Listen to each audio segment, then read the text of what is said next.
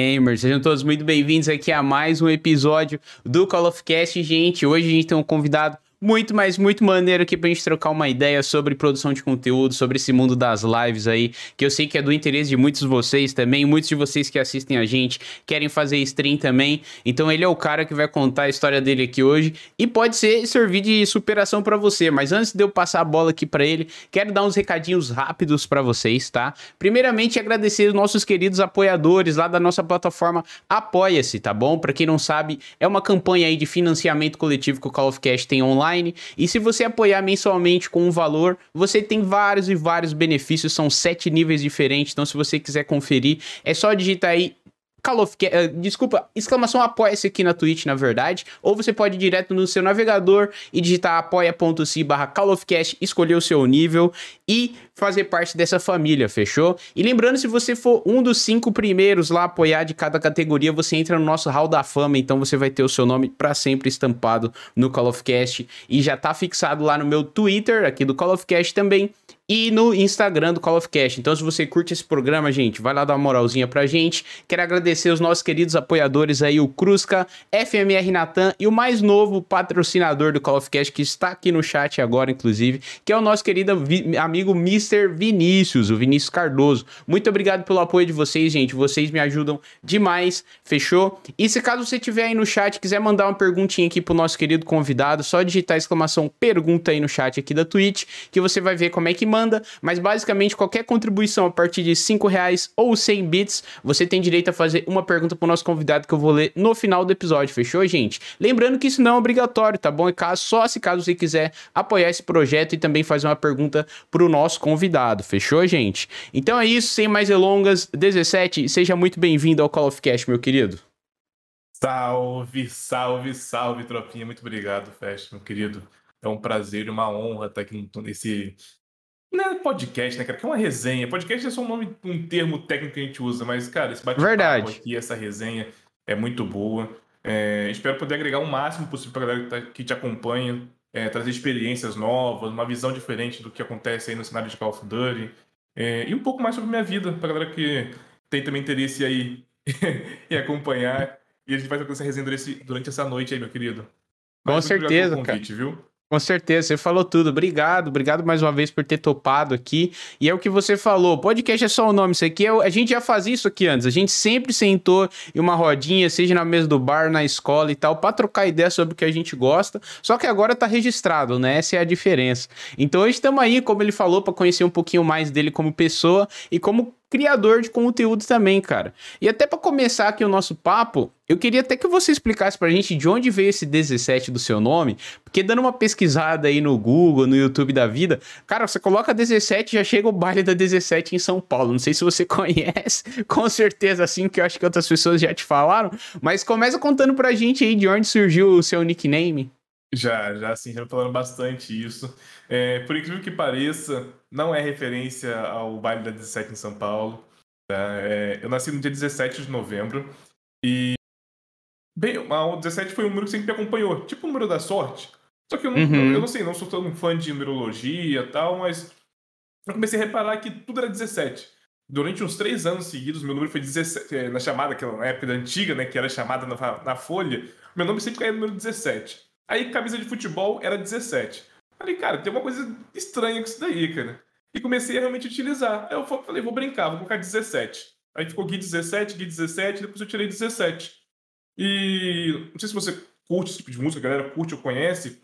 Um, um rapper que faleceu há pouco, há pouco tempo, não, tem uns anos, né? Que é o Extent Action, o Triple X, que a galera uhum, fala. Conheço, e no conheço. último álbum dele, tem a primeira música do álbum dele se chama Explanation.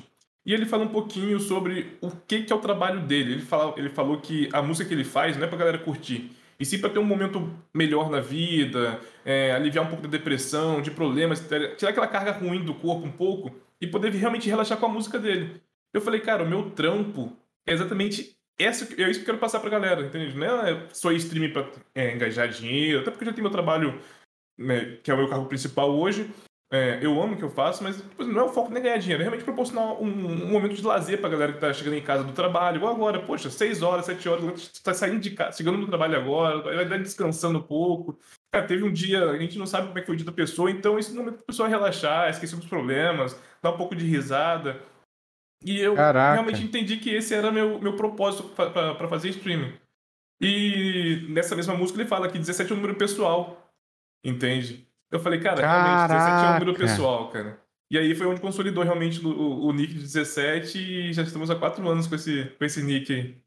Nossa, que foda, cara. Geralmente isso é uma, uma da, das coisas que eu sempre pergunto pros convidados, porque é legal a gente saber a origem do nome, né? Porque assim, não é uhum. fácil a gente criar um nome na internet, né? Porque, pô, hoje em dia, então, que já tem milhões e milhões de jogadores, né? Igual há 10 anos atrás, quando eu comecei a jogar online, né? Mas, cara, muito interessante, hein? Muito interessante eu, toda a explicação e o todo o porquê também. Inclusive, só comentando um pouquinho, eu conheço sim esse cantor. Eu não era super fã, mas eu já tinha escutado várias músicas. E eu gosto quando tem essa pegada assim de um propósito além da grana, além da música, sabe? Uma parada de mudar vidas mesmo, tá ligado? É até uma parada que eu vi no, no documentário que eu assisti há um tempo atrás da Amy House, que assim, ela fazia música, ela mesmo falava, sabe? De que ela não queria fama, ela não queria dinheiro, ela só queria tocar, tá ligado? E ela falava da vida dela nas músicas, né? Ela não fazia música para bombar, ela falava sobre sim, a vida sim. dela, né? Então, muito da hora, cara, muito da hora. Até embalando nesse assunto de música, o que, que tu curte ouvir, cara? Cara, eu curto de tudo, tudo, tudo, tudo, né? Só forró que eu não sou muito fã, mas, cara, falar pra mim Nem, tem nem um Fala Mansa? Ah, depende do forró, cara. Depende do forró. Eu acho que, tipo, esses mais é, populares, tipo Fala Mansa, dá pra, você, pra escutar tranquilo, sabe? Mas esses mais pegados, mais raizão, assim, não me pega tanto. Mas não que eu não vá escutar. Você fala assim, ah, vamos sentar num lugar pra escutar um forrozão daquele raiz? Aí, cara, vamos lá, velho, não tem problema nenhum.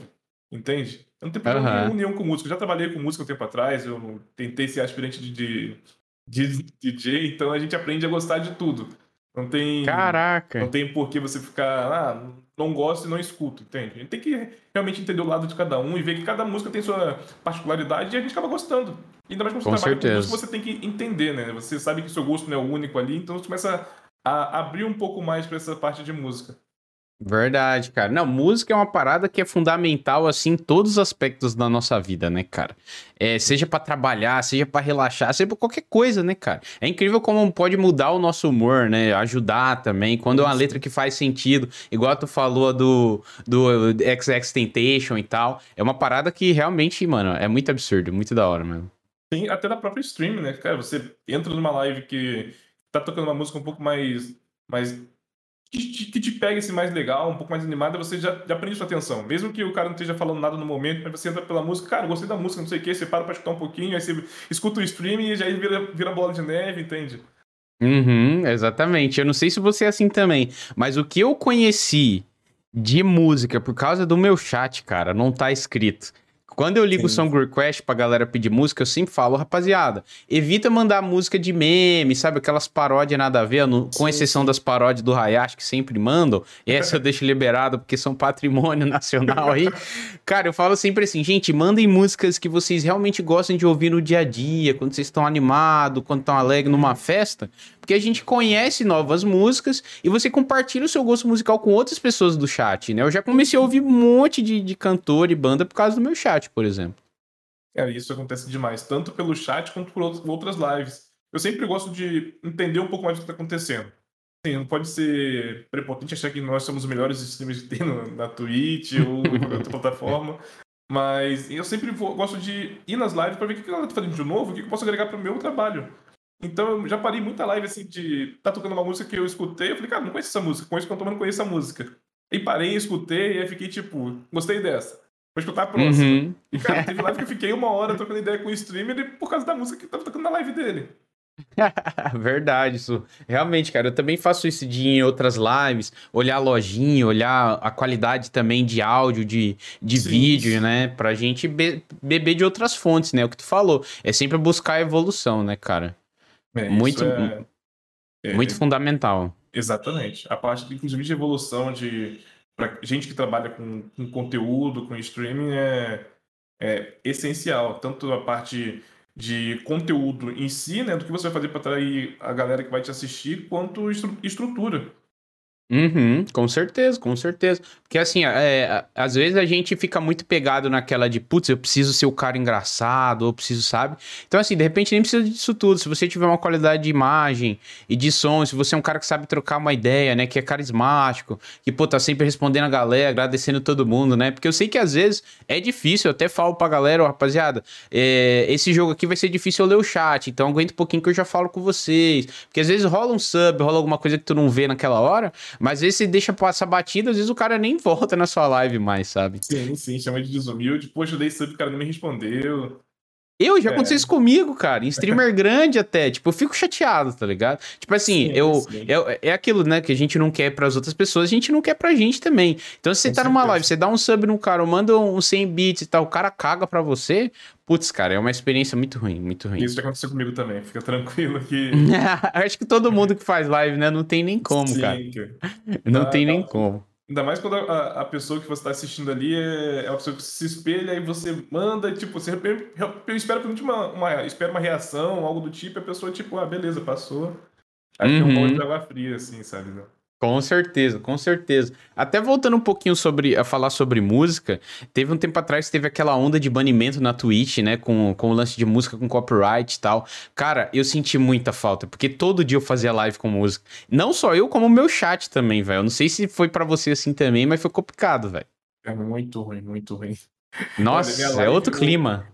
Eu fiquei, ainda confesso que fiquei até naquela onda, e continuei escutando algumas músicas. Né? Eu lembro que teve aquele mutirão no, no Twitter é, com alguns artistas nacionais para liberarem as músicas. Eles mandaram mensagem lá falando assim: ah, autorizo a liberação e escutar minha música, enfim. E eu tive que me manter com aqueles, com aqueles artistas que liberaram publicamente as lives, cara, senão eu ia ficar maluco fazendo live.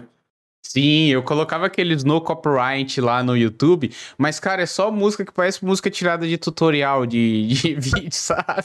Eu só não faltou, aguentava. Só faltou o cara digitando no notepad com som estourado, né, cara? Exatamente. Era bem assim o tutorial. Fala, galera, beleza? Hoje vou ensinar para vocês como baixar Minecraft craqueado, sei lá.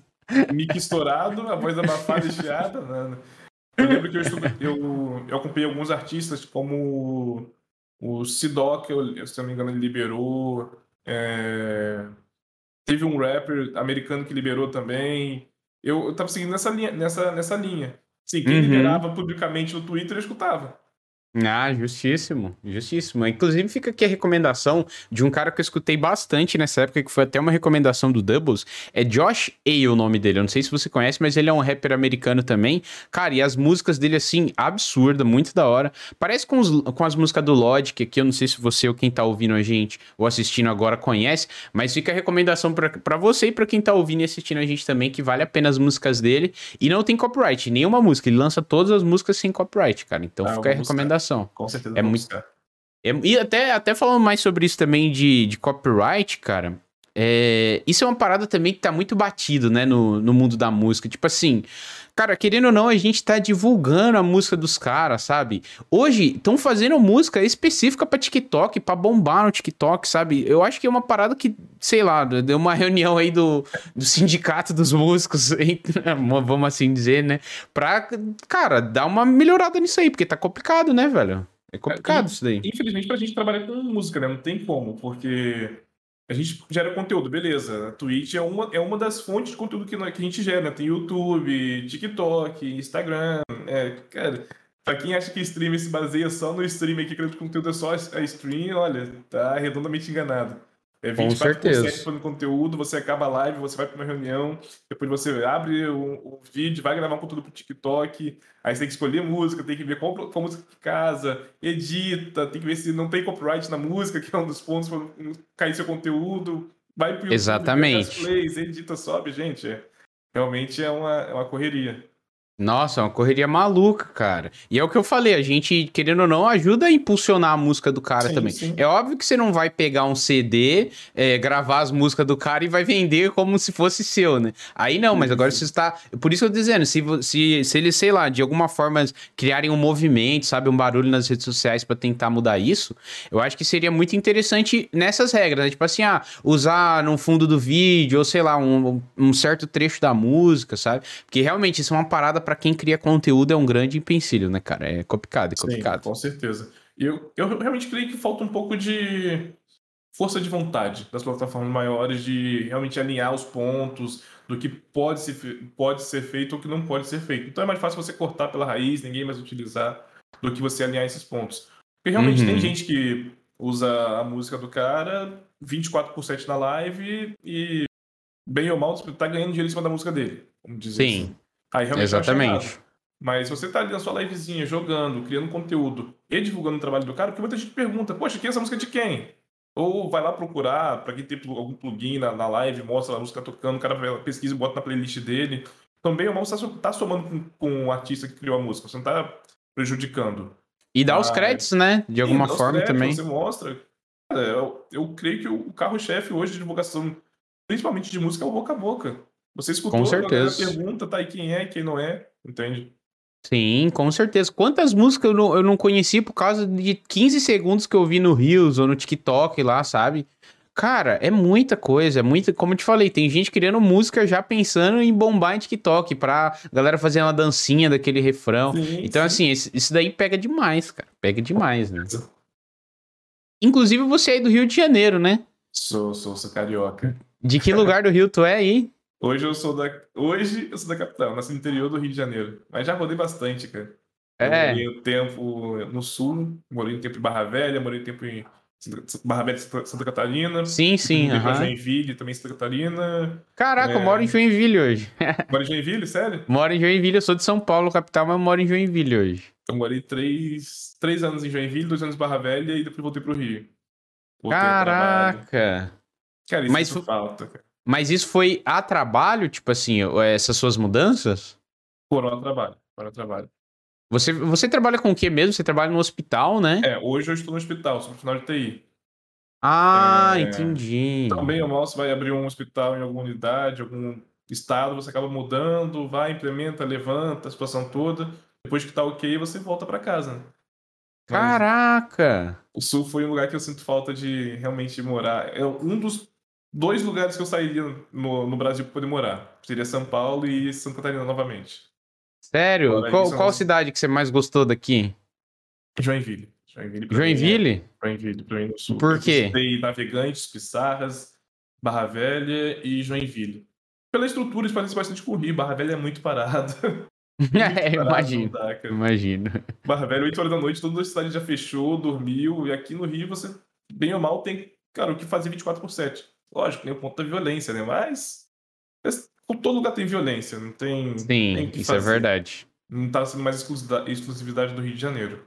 Sim. É, claro que tem lugares que é mais do que outros, não, né? Mas certeza. realmente não dá para fugir disso, né? Um dos, um dos motivos.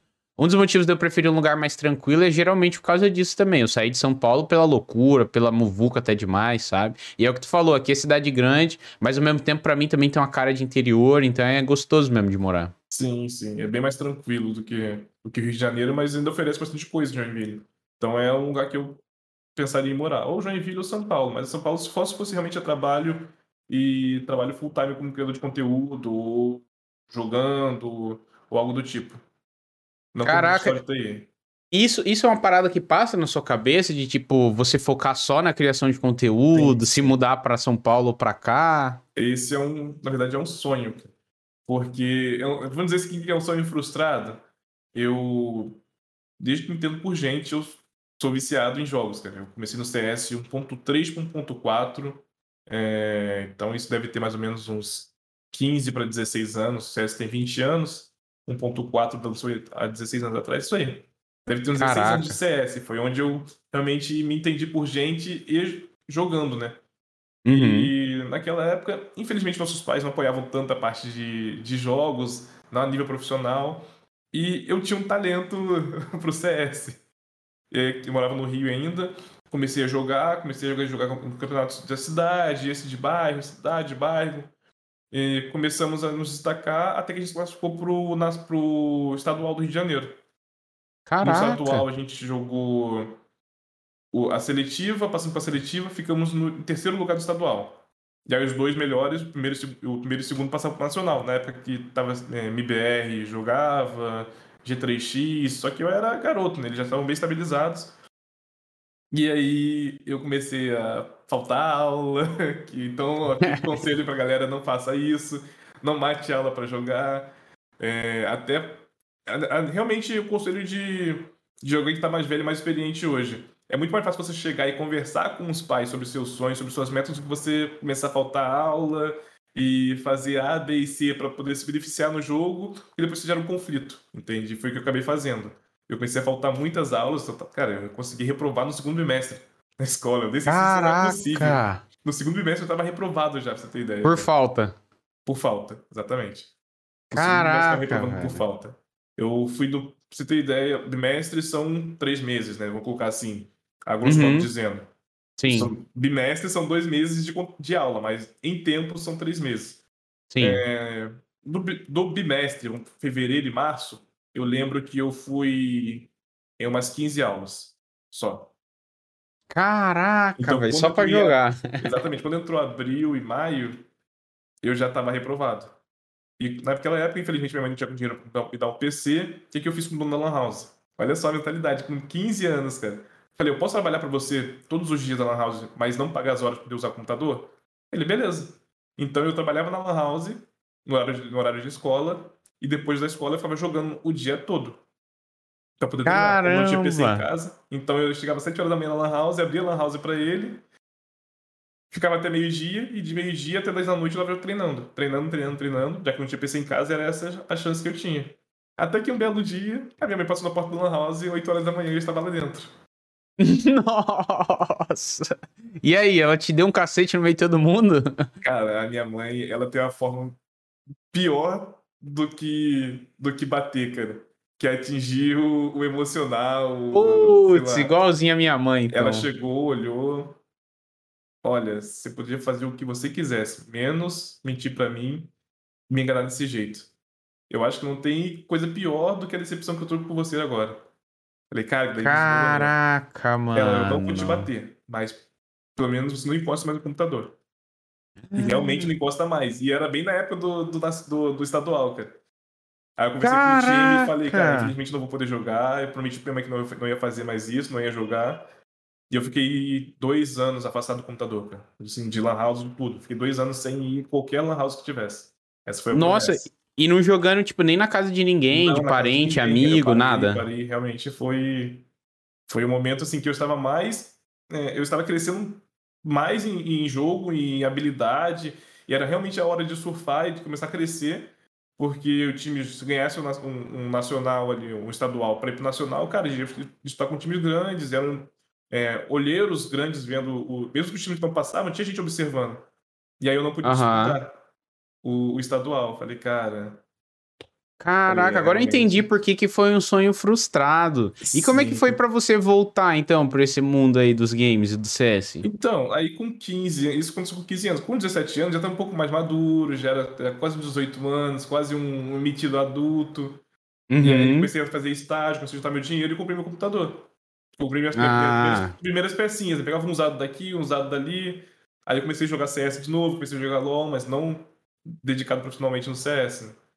Caraca. Só que assim, a gente comprou da medida que dava, então não dava pra rodar um, um, um World of, of um WoW da vida, entendeu? Era mais sim, um. CS ali a 20 FPS, uma coisinha mais básica.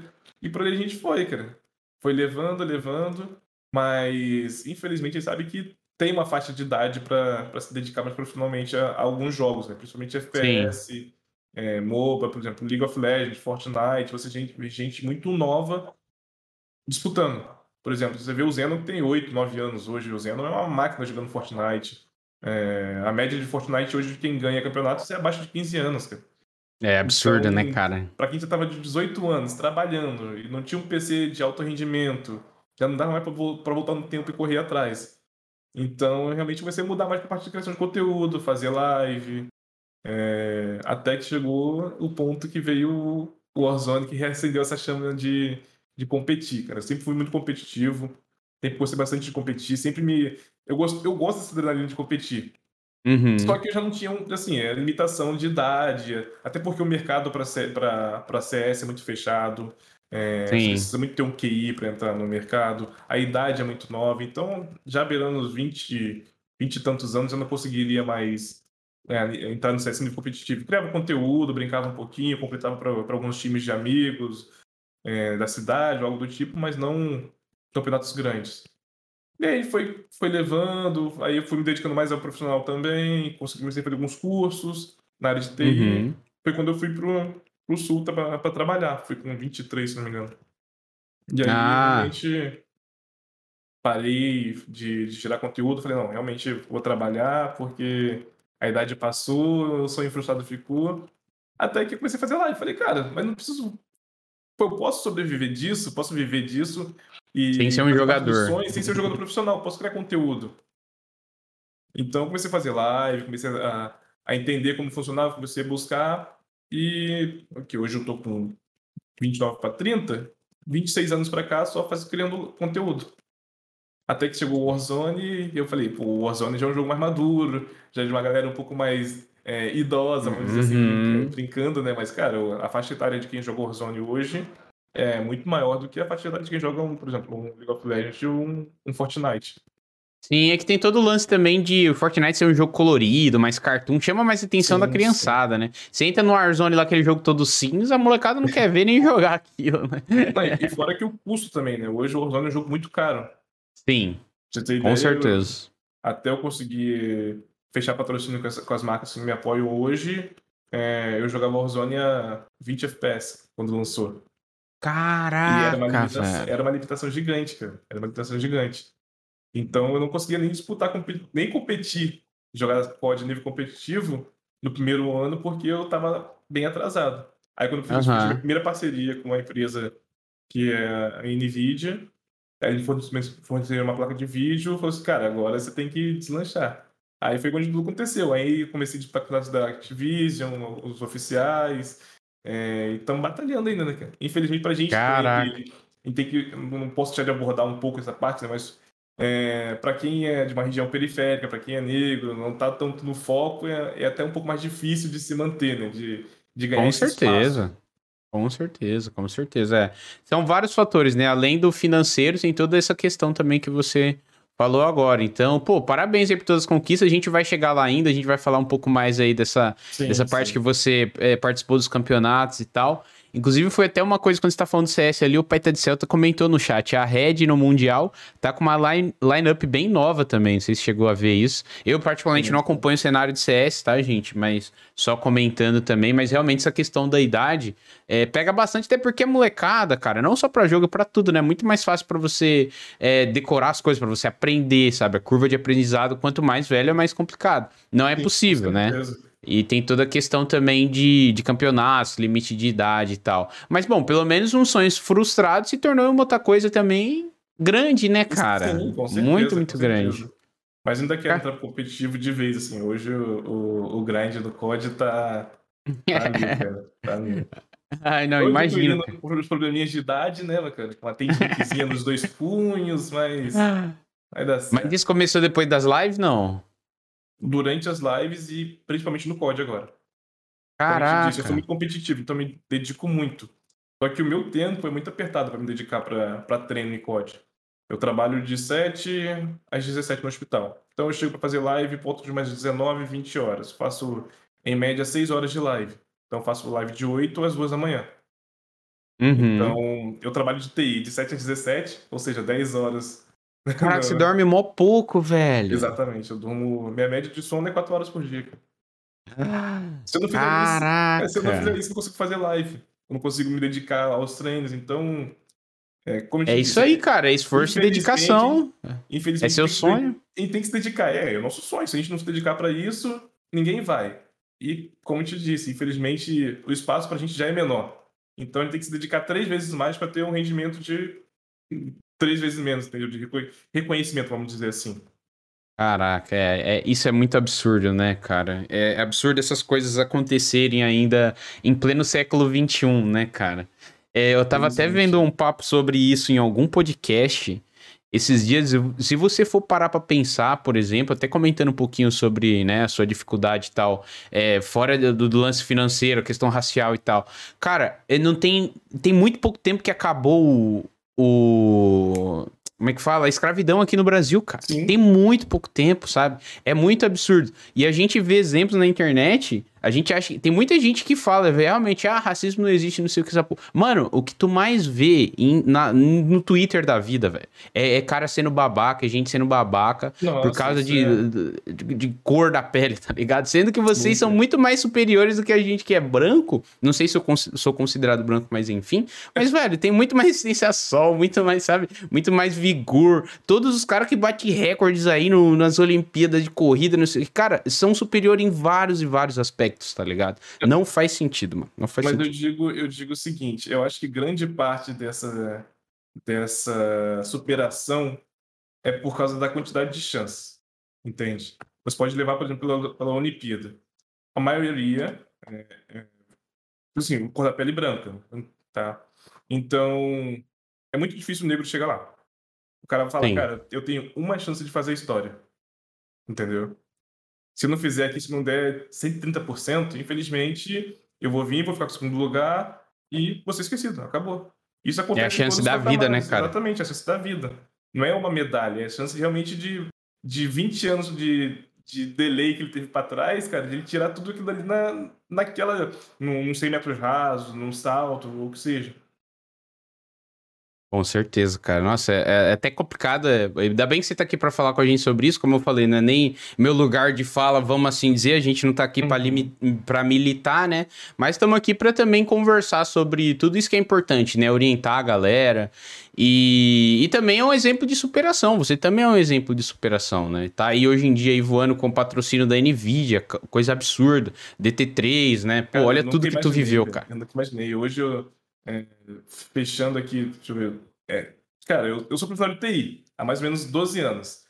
E, cara, todo profissional de TI sonha trabalhar em empresa de TI, assim como alguém que é do, do esporte sonha trabalhar com Nike, Adidas, por exemplo, Puma. Então, para mim realmente virou um foi é um sonho porque eu tenho como apoiador, eu tenho a Intel, a Nvidia, a DT3, e cara, tudo isso surgiu de uma forma é, triste. ah, vamos entrar nesse assunto já, né? A gente não tem como não falar disso, né? Então é, já pode embalar nesse assunto aí, contar essa sua ascensão aí. Mais uma vez, na né? internet. Né? mais uma vez a gente volta para esse ponto de, de, de situação Gente racial, maldosa né? na internet. Exatamente. É, foi dia 28 de maio do ano passado. Lembro de Caraca, cabeça. até lembra. Né? Não, é, não esquece cara. nunca mais, né? Não tem não como. Não esqueço, velho. Porque foi uma mudança de vida para mim gigantesca. Tanto é, boa, ruim e boa. Nós tivemos uma, essas três curvas aí nesse, nesse dia. Eu, eu tava fazendo live, como eu te disse, até ano passado não tinha placa de vídeo. Foi quando lançou o COD, inclusive. Não tinha placa de vídeo, é, não tinha cadeira gamer, não tinha apoio de DT3, não tinha apoio de, de nenhuma empresa ainda. E tava na mesma pegada de live, seis horas de live todo dia, começava oito, duas da manhã acabava. Quando foi mais ou menos duas da manhã, eu tava fechando a live, veio um rapaz no chat com o nome de ah, e tem um streamer, um streamer youtuber grande que faz doação na internet pra galera fazer prenda. Ah, é, o... é, é o nome dele?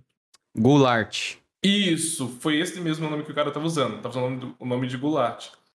Oficial, tudo idêntico ao dentro da Twitch. Eu não sei o que, que ele fez, que trocou alguma letra lá e ficou realmente parecido. Só que, assim, eu nunca tive é, recebido um donate da Twitch, pra você ter ideia. Em três Caraca. anos de live. É, e assim, a gente batia médias boas. Tinha ali 15, 20 pessoas de média, mas nunca tinha recebido um donate. E assim, o conteúdo é o mesmo que era hoje, tá? O mesmo conteúdo que é hoje, mesma pegada que é hoje, a mesma vibe que é hoje. Lógico, aprendi bastante nesse, nesse período, melhorei bastante a qualidade de live, mas a essência da live era a mesma. E por volta de duas da manhã, veio esse perfil do Goulart e falou assim: ah, cara, se você é, raspar metade da barba e trabalhar amanhã, eu te dou 200 reais. Falei, cara, infelizmente eu não posso porque o trabalho não permite, é um trabalho sério, eu trabalho, eu tenho um cargo de, administrador, então não posso é, simplesmente comer a barba raspada lá. Então tudo que for aparência, falei, cara, já é difícil chegar lá, e você vai querer prejudicar na aparência e vai acabar com o teu trabalho. Ele, não, beleza, faz o seguinte, quero que você coma dois ovos crus. Aí eu te dou 200 reais. Aí eu, sério? Ele, sério. Eu fui lá e comi. Aí ele doou 200. Só que ele doou 200, ele não doou é, normal. Eu fiz aquele comando que tem na Twitch para poder bugar a mensagem, ficar colorida, simular. Troca um... a cor da mensagem, isso, como se fosse de bot. Como se fosse um... Isso, exatamente. E foi bem no início desses, dessas mensagens de bot. Então ninguém tinha conhecimento ainda desse comando e tal. E aí ele doou 200, aí ele doou 2 mil, depois ele doou 4 mil reais. Tudo fake, né? E, Sim. cara, eu não acreditei, velho. Aí eu desabei, realmente desabei. Eu falei, cara, em três anos de live, realmente, primeira vez que tô recebendo uma doação e alguém tá entendendo, tá gostando do trampo e tá acreditando em mim. Então, cara, eu desabei, velho. Desabei, desabei, desabei mesmo. É, tinha uns amigos meus no chat comigo e, cara, a gente chorou, velho. Os meus amigos choraram e tal. Porque, tipo, eles acompanharam meu trabalho desde quando eu comecei. E aí, cara, eu fui dormir, sim, em êxtase. No dia que eu acordei, eu, deixava, eu tinha um rerun rodando na Twitch, fui trabalhar no hospital. Quando foi mais 7, 7 8 da manhã, ele entrou no chat no rerun e colocou: Cara, a doação foi falsa. Tava só zoando. Eu falei: Putz, velho. E aí, um outro amigo meu viu, a galera da Wakanda também viu, o coletivo da Wakanda Streamers. E um dos streamers, que é o Moisés hoje, e o cara também que é, é sim, fora de série, inclusive tá, ele faz parte do grupo da, da Fúria como streamer hoje. É... Falou assim, ô Gui, eu posso pegar esse clipe pra você colocar assim, na, no Twitter, se me permite? Eu falei, cara, permito, velho. E ele falou e postou o clipe. E assim, cara, o que, que eu pensei? Né, de um dia pro outro, né? Eu falei, cara, eu não tenho cadeira gamer, eu não tenho placa de vídeo. Se o cara doou mais ou menos 6 mil reais, eu consigo com metade comprar os dois. Não tinha dado bônus de placa de vídeo ainda. Então eu consigo comprar uma placa de vídeo, uma cadeira. E o resto eu vou doar, por causa da pandemia. Acho que eu vou doar 3 mil reais em cesta básica. Pra galera da minha cidade e tal, no interior do Rio, que a galera tá passando necessidade, eu conhecia as famílias. Mesmo que eu tinha meu trabalho, eu estava, eu estava bem estável financeiramente. É... As famílias precisavam. Então eu falei, vou comprar só a placa de vídeo, vou comprar a cadeira e vou doar os outros 3 mil. Metade para mim, metade para doar já que eu não tinha nada mesmo, então para quem, quem não tinha nada, 3 mil ou 6 mil já é lucro. Então eu falei, vou comprar cadeira, gerei o boleto já de manhã, antes do cara mandar mensagem, eu entrei às 7, primeira coisa que eu fiz, placa de vídeo, pesquisar, aí gerei o boleto da placa de vídeo, gerei o boleto da, da cadeira, e fiquei só no, no PayPal, né, F5, F5, F5, e nada de cair. Aí eu mandei mensagem pro pessoal da, minha, da, da cidade, falei, olha, vê quem que tá precisando de cesta básica aí, é, vou fazer uma doação, é, vai no mercado, monta uma, pelo menos uns 3 mil reais de cesta básica começa a doar para mim. Tem parentes que estão lá, então eu falei, eu vou fazer isso. Vou doar 3 mil reais para as famílias que precisarem na cidade. Quando foi esse, essa hora, o cara falou para mim que foi falso. Eu falei, cara, o que, que eu vou fazer agora, velho? Que pelo menos. Assim, a cadeira, eu não tinha cadeira e não tinha placa de vídeo. E já fazia live há três anos. Então, pra mim não ia mudar. Eu continuava fazendo live sem placa de vídeo, sem cadeira. Mas pra família que eu prometi a cesta básica, o que eu ia fazer? E aquilo ficou martelando na minha cabeça, cara. Martelando, martelando, martelando. E quando foi umas nove da manhã, esse amigo meu, que é o Moisés, pediu pra postar o clipe no Twitter. Quando foi meio-dia, eu abri o Twitter e tinha mais ou menos umas mil curtidas. Eu não entendi nada. Aí eu fui olhar meu clipe e falei, cara, tinha postagem da Nive, Stefan, do Fê Castanhari, do Gaulês. Falei, como assim, gente? E a galera realmente revoltada com o que aconteceu. E eles realmente, cara, se tem gente para dar e zoar, vai ter gente para dar e ajudar também. Então todo mundo começou a me ajudar financeiramente. Até arrecadar o valor de volta que o cara tinha me, me, me sacaneado. E aí vieram as, as, empresas, viram meu trabalho, viram aquela movimentação toda no Twitter. E aí foi onde chegaram os patrocínios. O T3 chegou pra mim e falou assim: Cara, você ia comprar cadeira? Não precisa mais comprar cadeira. Pode deixar que ele vai te dar uma. E no Nvidia fez a mesma coisa. E aí eu falei, cara, realmente, que ponto a gente chegou, velho? E esse foi a curva que eu te falei do momento bom com a doação desse rapaz, o ruim quando ele falou que foi falso, e o bom, novamente, quando foi a repercussão da galera. Realmente apoiando, cara, pessoas que sempre admirei, sempre acompanhei, por exemplo, o Gaules é um mito na parte de streaming. É, resiliência total que ele teve, a história de vida dele é gigantesca. E ver o, o Gaules mandando mensagem pra mim falou assim: olha, fica tranquilo que eu vou te doar, tá? Porque ele falou que, que ia te doar e te sacaneou. Tem mais Deus para dar do que gente vai tirar. Então, tá aí, fica tranquilo. Caraca. Eu falei, cara, dali foi realmente. Bom, por isso que eu falei, eu lembro exatamente o dia e a hora, porque foi uma, uma mudança de vida gigantesca para mim. Tanto para mostrar meu conteúdo pra galera, quanto para ser reconhecido no cenário. E até então, fazer três anos de live era anônimo. Foi que eu o, o, a ideia, né, o papo de antes. É, mesmo você criando conteúdo bom, você não tem espaço porque você não é um modelo de streaming que a galera tá acostumada a ver, entende? Você não é aquele padrãozinho de streaming bonito ou, ou entende? O olho azul, aquele padrãozinho que a galera costuma ver. Então você acaba ficando no anonimato. Aí foi essa história aí que repercutiu tanto que, que chegou até nessas grandes empresas. Caraca. Então, estamos aí quase dois anos com esses patrocínios aí, conseguimos renovar. Mais recentemente consegui fechar com a Fusion, inclusive, que foi outra mudança de vida, onde eu pude realmente investir no meu cenário hoje. Todo o cenário que eu tenho aqui foi porque essas empresas me apoiaram. Então, cara, foi uma mudança de vida e um, uma aposta maior ainda no sonho de que realmente é possível a gente chegar na, naquele sonho frustrado de, de moleque de antigamente. Muito foda, cara. Até é difícil falar agora que eu até fiquei emocionado. Porque assim, eu vi esse clipe, inclusive eu vi esse, esse clipe seu em live, que soltaram nas redes sociais, só que a gente não sabe o por trás da história. Tipo, eu nem sabia que, tipo assim, é, o, a finalidade da grana que tu ia dar para ela, sabe? Tu fazia live sem cadeira, essas coisas todas, que depois o cara foi desmentir. A gente não fica sabendo de nada disso, né? Dos bastidores, vamos assim sim, dizer. Sim. E a partir desse dia, eu, eu, lembro até hoje, eu falei assim, gente, eu fiquei abismado. Claro, né? Não tem como não ficar abismado. Eu fiquei abismado como todo mundo e falei, ó, oh, mods, a partir de hoje, que já tinham feito essa brincadeira no meu chat de dezenas de vezes, sabe? Cara uhum. que dá follow e dá lá, doou, fulano doou, não sei quantos. Sim, a partir sim. de hoje, tá banido isso aqui no meu canal. Cara, nunca mais mandaram. E a primeira, a primeira vez que mandou, alertei e falou, ó, não manda essa brincadeira aqui que não é legal. Não importa se o cara deu sub, se o cara chegou hoje, tá ligado? Então, assim, ó, seja bem-vindo, mas é que isso daí não. Porque, tipo assim, se pega um cara como você, porra, não tinha conhecimento sobre a parada, né? Tipo assim, tem muita coisa também que eu sou mó lerdo hoje em dia, que é meu chat que me ensina, cara. Eu não sou tão novo, mas também não sou tão velho, sabe? Então, assim, cara, de verdade, parabéns por toda a conquista aí. E é o que eu falo para todo mundo, velho. E é uma parada que minha mãe me ensinou também desde pequeno, mano. Não faça mal para você e nem pra outras pessoas. A pessoa que planta o bem, colhe o bem. Não tem como, velho. Você ser uma boa pessoa. Tudo bem. Vai acontecer, vai ter dia difícil, vai ter gente pisando em você, mas no final, cara, com certeza vale a pena e você é a prova viva disso, né? Tá aí para falar pra gente. Cara, foi bom, foi muito bom, porque é, a ideia inicial era pegar metade do valor e doar, né? E acabou que a gente arrecadou muito mais do que ele tinha me doado para me sacanear. É... O que, que eu falei? Eu doei as cestas básicas, só que eu fui de live em live, que tinha, por exemplo, meta de placa de vídeo, meta de webcam, é, teclado novo, meu mouse parou, aluguel da casa. Eu ia lá na live, tipo, e procurei os menores streamers, com dois, três, cinco viewers. Eu olhava lá, tá, meta para pagar o aluguel, faltava 500. Eu ia lá e doava o aluguel do cara, faltava pra meta. Aí eu ia na outra live, olhava lá, placa de vídeo, falta 200 reais. Eu lá completava a live do cara. Eu fiz isso com todo o restante do valor que sobrou.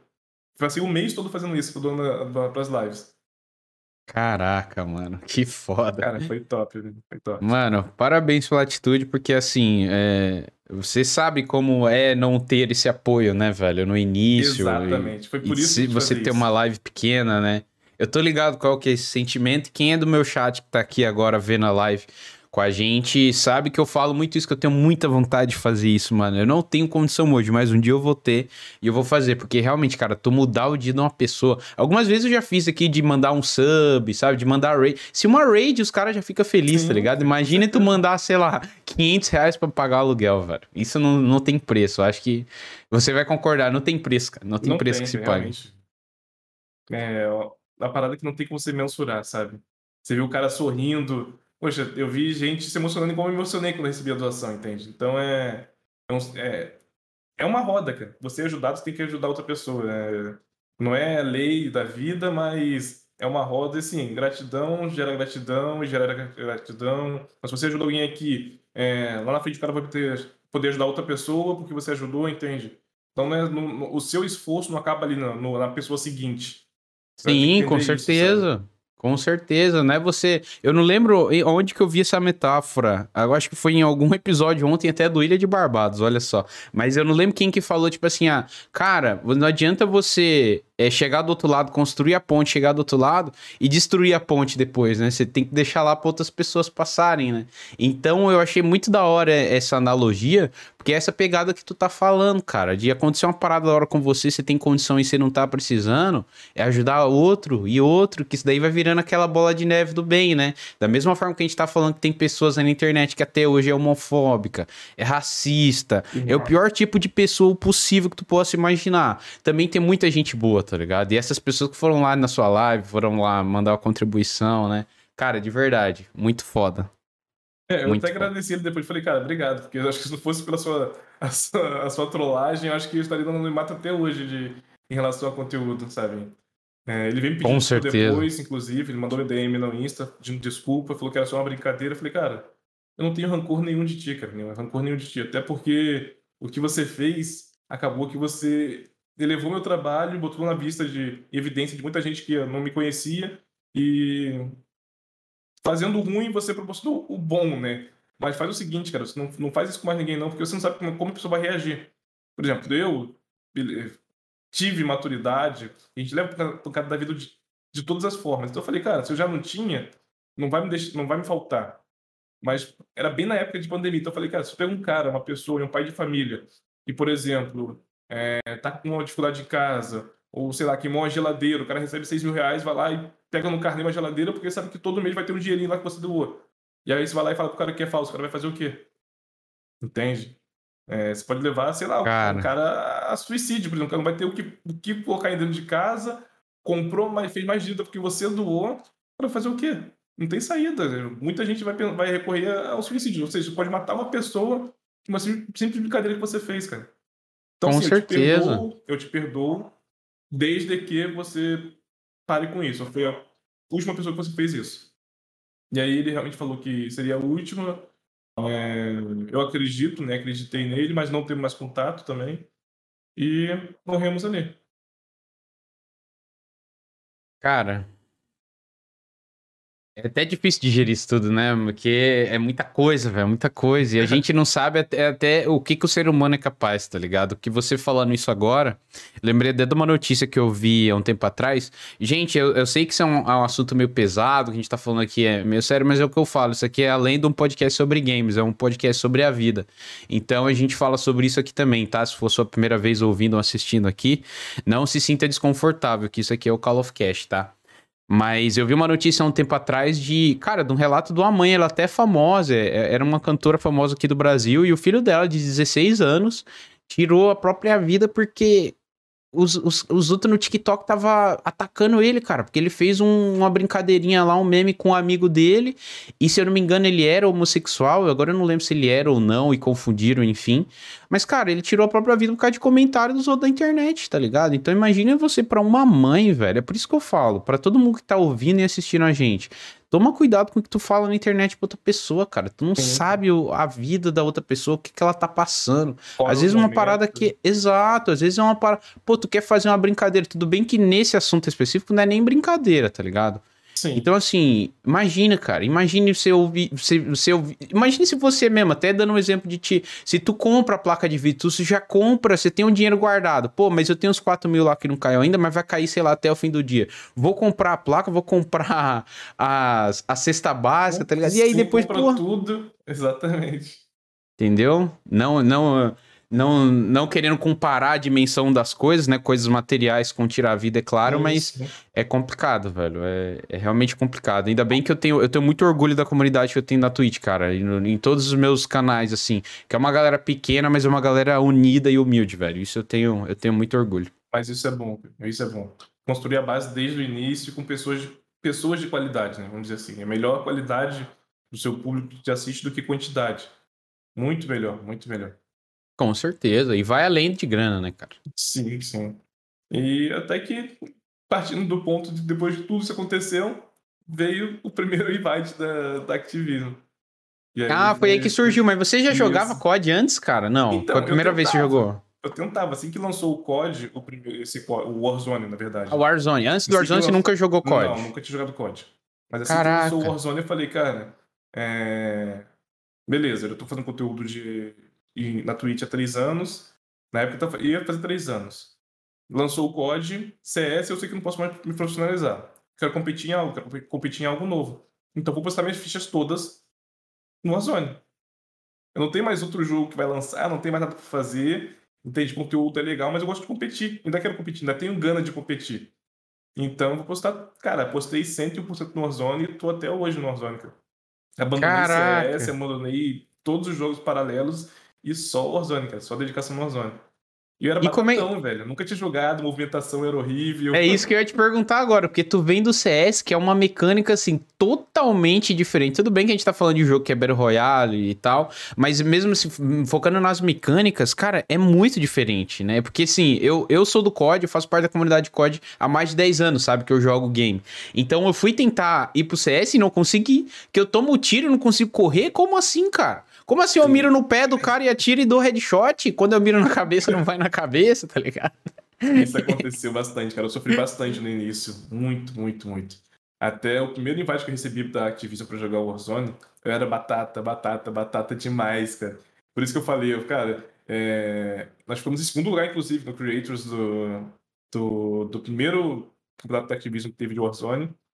Foi, uhum. Ainda era dividido né, entre Creators e, e Pro Players. E na época o meu time de creators foi eu, o Zigo e o Monin.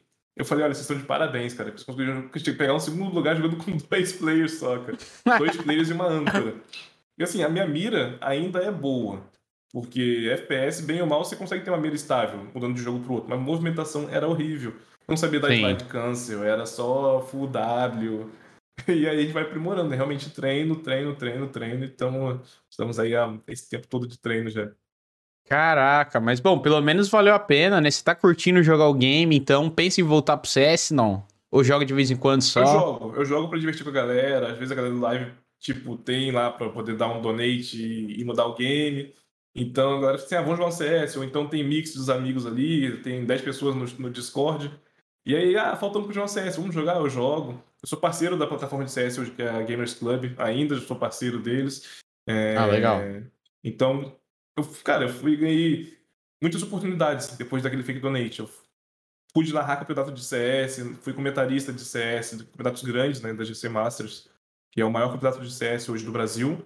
É, pude narrar campeonato de Valorant, pude narrar campeonato de PUBG, Caraca. É, de Free Fire. Tudo isso depois que esse fato aconteceu, de ganhar esse espaço, né? Mas eu até brinco com, com o Neves. Falei, Neves, meu dom é pra jogar, cara. Narrar é muito difícil.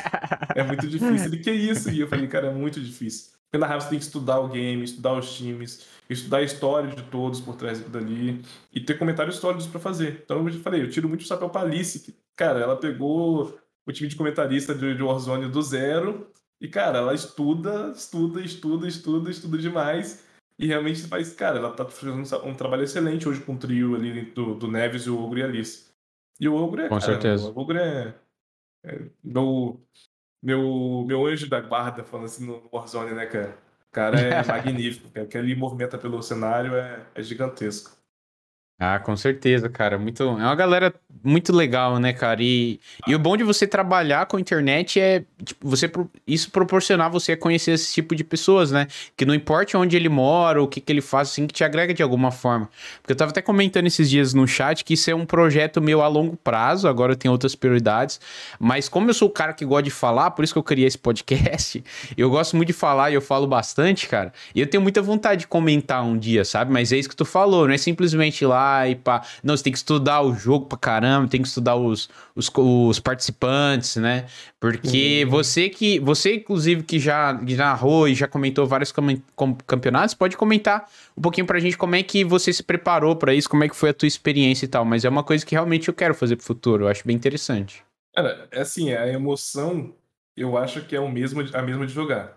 Porque comentarista que fala que não fica nervoso narrando, é, eu acho que é impossível. comentarista. O time de cast ali sim, né? Que hoje uhum. se divide entre narrador e comentarista. Mas. E geralmente um analista, né? Vamos dizer assim. Mas a preparação é, é cara, eu, eu, pelo menos, gosto de fazer um, algo muito bem feito. Como eu te disse, é, são chances únicas, né?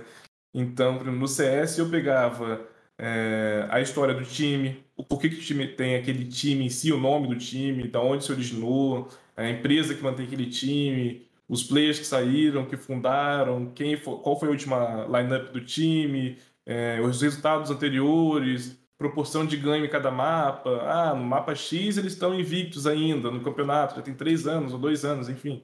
Então tudo isso você tem que acumular de informação para poder fazer um comentário mais sólido na hora do jogo, entende? Não ir tão, não ir tão cru, não. Não ir cru, né? E despreparado. Sim.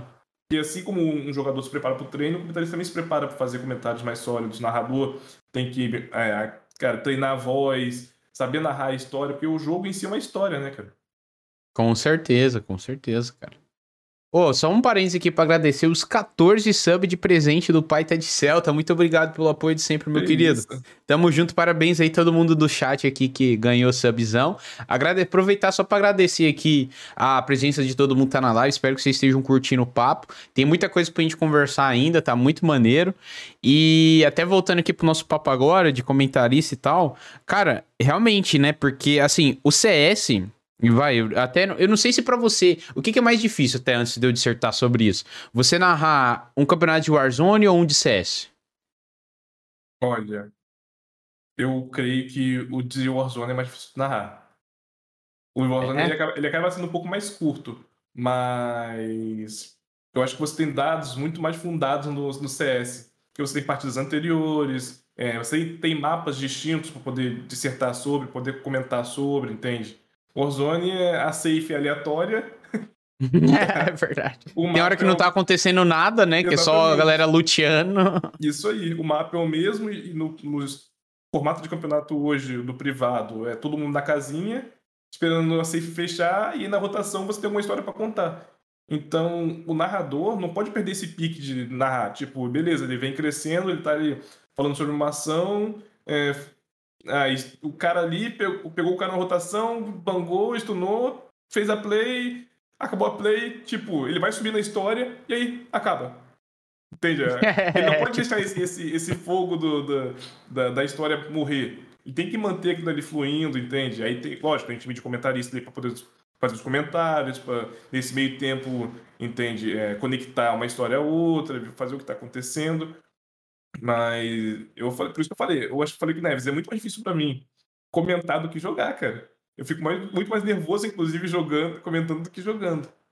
Caraca, e é bizarro, porque você tem que ter uma sintonia muito grande também com, igual você usou o exemplo desse trio aí do, do Ogro, Alice e o Tauê, né? E você vê que eles têm uma sincronia muito grande, tanto que esse trio aí é basicamente um, já um time, né, de casters aí dos eventos, sim, pelo menos sim. de COD, né, cara? Que, que legal saber um pouquinho mais dos bastidores, como é que é a preparação disso, porque a gente que não, nunca fez e tem vontade, não entende, tá aí a oportunidade pra gente ver qual é que é, né? É, muito da hoje, hora, cara. Hoje o time de casters do Ozone eu ainda acho escasso. É muito campeonato pra. pra muito! Muito, que, cara. Tem, eu, que eu conheço aí deve ter um, uns dois times de casters só, além do, do, do trio, né? Que é o Ogro, Alice e o Tauê Neves. Então, assim, Sim. tem muitos campos é uma chance boa, é um mercado bom, é um segmento bom para quem quer fazer. E tá em ascensão ainda também, né? Tudo certeza, muito novo. Com certeza. Tudo muito novo. E eu tenho certeza que é, até esse trio que é mais experiente, se você chegar neles e buscar um pouco mais de conhecimento, cara, são pessoas hiper gente boas, que são muito abertas a, a ensinar o que eles sabem, entende? É, sem pedir nada em troca. Então, quem quiser realmente seguir nesse mercado, nessa área de, de, de, de caster, cara, tem amplas ali variantes, entende? Não precisa ficar, Sim. inclusive, focado só em código. Você pode. Depois que você aprende o, o a, a, arte de narrar, vamos dizer assim, você pode é, estudar depois um CS, pode estudar um Fortnite, pode estudar. A teoria é a mesma, né? O jogo é diferente, mas a sim, teoria é a mesma. Vai estudar mais dados técnicos do jogo, mas o fato de contar a história você se mantém, né? Sim, com certeza. É, até dando um exemplo mais próximo a mim, que é o. Até fazer uma recomendação aqui do meu querido amigo Wolfs, cara, que é um narrador muito brabo aí, que tá fazendo vários Sim. campeonatos, né? É, de, só de mulheres, de COD Mobile, tá fazendo muita ação legal aí no, nos esportes. E, e ele também faz um trampo absurdo, cara. Ele narra extremamente bem, cara, extremamente bem. E com certeza Muito uma parada, como eu falei, eu tenho muita vontade de, de estudar, de, de comentar um dia. Ainda não é o momento, como eu falei, eu tô com outros projetos, outros focos, mas fica aí de. De. Nem, nem, nem de realização, vai. Antes de eu zerar minha carreira, vamos assim dizer, eu quero comentar ainda o campeonato de ah, COD. é bom, cara. E espero que dê certo. E é bom você é. tocar nesse ponto do, do Wolves, né, cara? Ele. Eu joguei, inclusive, o campo dele, a Copa Lobinho. e você vê pouca gente, igual foi o campeonato exclusivo feminino. Tem muita gente que questiona, né? Poxa, mas pra que campo feminino? Pra que, que tem que ter? Cara, infelizmente, você não vê hoje nos campeonatos que a galera, que a galera joga uma proporção grande de, de mulheres jogando. Infelizmente não tem. É verdade. Assim como também não, não se vê negros, né? Eu brinquei e falei, gente, acho que eu sou o único negro que tá nesse campeonato da Activision ultimamente. Os últimos oficiais que eu não vejo mais. Não vejo mais, não. Eu acho que eu nunca vi. Nos últimos bizarro pensar nisso, né, cara? Muito nunca bizarro, vi. velho. E no COD também. No cenário de COD eu conheço duas pessoas negras a mais que jogam, ou três. Então, realmente, eu creio que é necessário criar é, um espaço feminino para a galera se destacar, mostrar que está ali jogando também, entende? Poxa, você tem mulheres que dão muito mais balas do que, do que a galera que tá indo muito marmanja em Warzone, cara. Você ah, eu, Mariana, com certeza. a Milena, Pantera, Pamela, cara, a, a Bia, cara, tem uma galera, uma galera muito forte, muito forte mesmo, que, tá, que joga bem, entende? Só precisa de espaço, cara. Só precisa de espaço.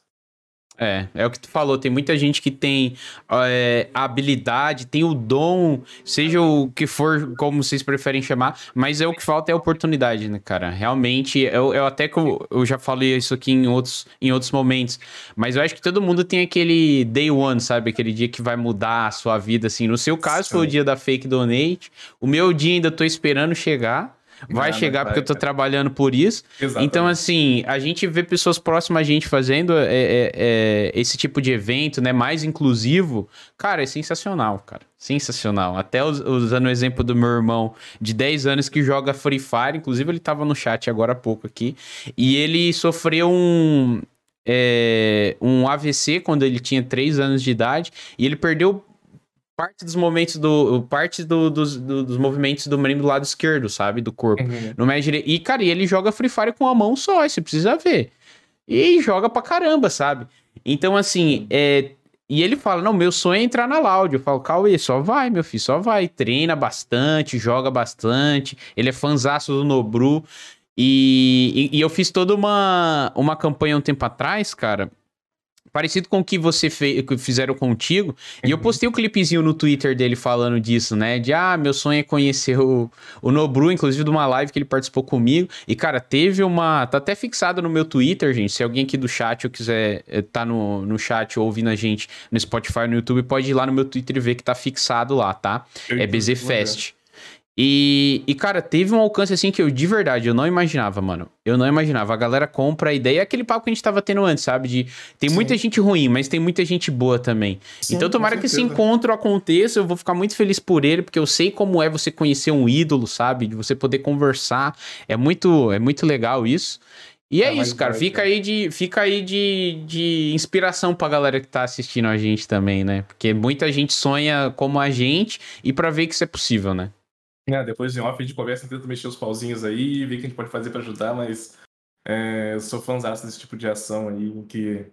É, cara, é realmente de superação, cara. Eu conheci, inclusive, o Felipe. Eu não conhecia, conheci por causa do clipe do Moninho. É, ele também joga, acho que com uma mão, assim, é, tipo assim, ele não tem uma mão ou parte da mão, ou algo do tipo. Ele joga no controle COD com uma mão só e, cara, o cara destrói, velho. Então, tem o, o Bulldog também que joga, cara. Uma galera aí tá bem. O Bulldog é brabo. Demais, bem à frente do tempo demais. E, Com certeza. E pra essa galera é que, eu, é a que eu mais torço, sabe? Que eu mais torço de coração mesmo, porque é, acaba realmente é um ponto de superação. Tem que ter o espaço pra essa galera, tem que mostrar pra que veio, por que veio e dominar tudo, cara. É isso aí. É isso aí, cara. É isso aí. Nossa, eu tô, tô até mais animado agora, depois desse papo aqui, eu tô, tô, tô me sentindo, cara, vou fechar a live aqui, acho que já vou editar uns vídeos, vou fazer umas lives. Não, brincadeiras à parte, gente, eu espero realmente que vocês estejam curtindo o papo aí e que sirva de inspiração para vocês. Como eu falei, isso tudo também tá sendo muito novo para mim, eu ainda não cheguei lá, mas tô trabalhando para chegar. E é, cara, é um passo de cada vez. Vocês estão vendo aí o 17 aí, três anos, cara. Três anos fazendo live sem placa de vídeo, cara. Tem noção que é isso? Placa de vídeo e esse ano agora que fechou quatro anos. Quatro anos e alguns meses agora. Caraca, que absurdo demais. Estúdio, cara. Esse dia é eu parei, eu cheguei no trabalho, eu falei, parei, olhei. Falei, cara, isso aqui é de verdade mesmo, isso daqui é meu. Quando eu ganhei a placa de vídeo da NVIDIA, ela foi em maio que aconteceu o ocorrido, só que a placa só chegou em agosto. E o COD lançou, acho que em junho ali, né, entre junho e julho. Então eu continuei jogando uhum. sem placa de vídeo, mas sabia que ela ia chegar, né? Tava só esperando. Quando chegou, eu não instalei. Ela chegou, tipo, à noitezinha já, pelo, pela entrega particular, né? Uhum. Chegou umas 10 horas da noite.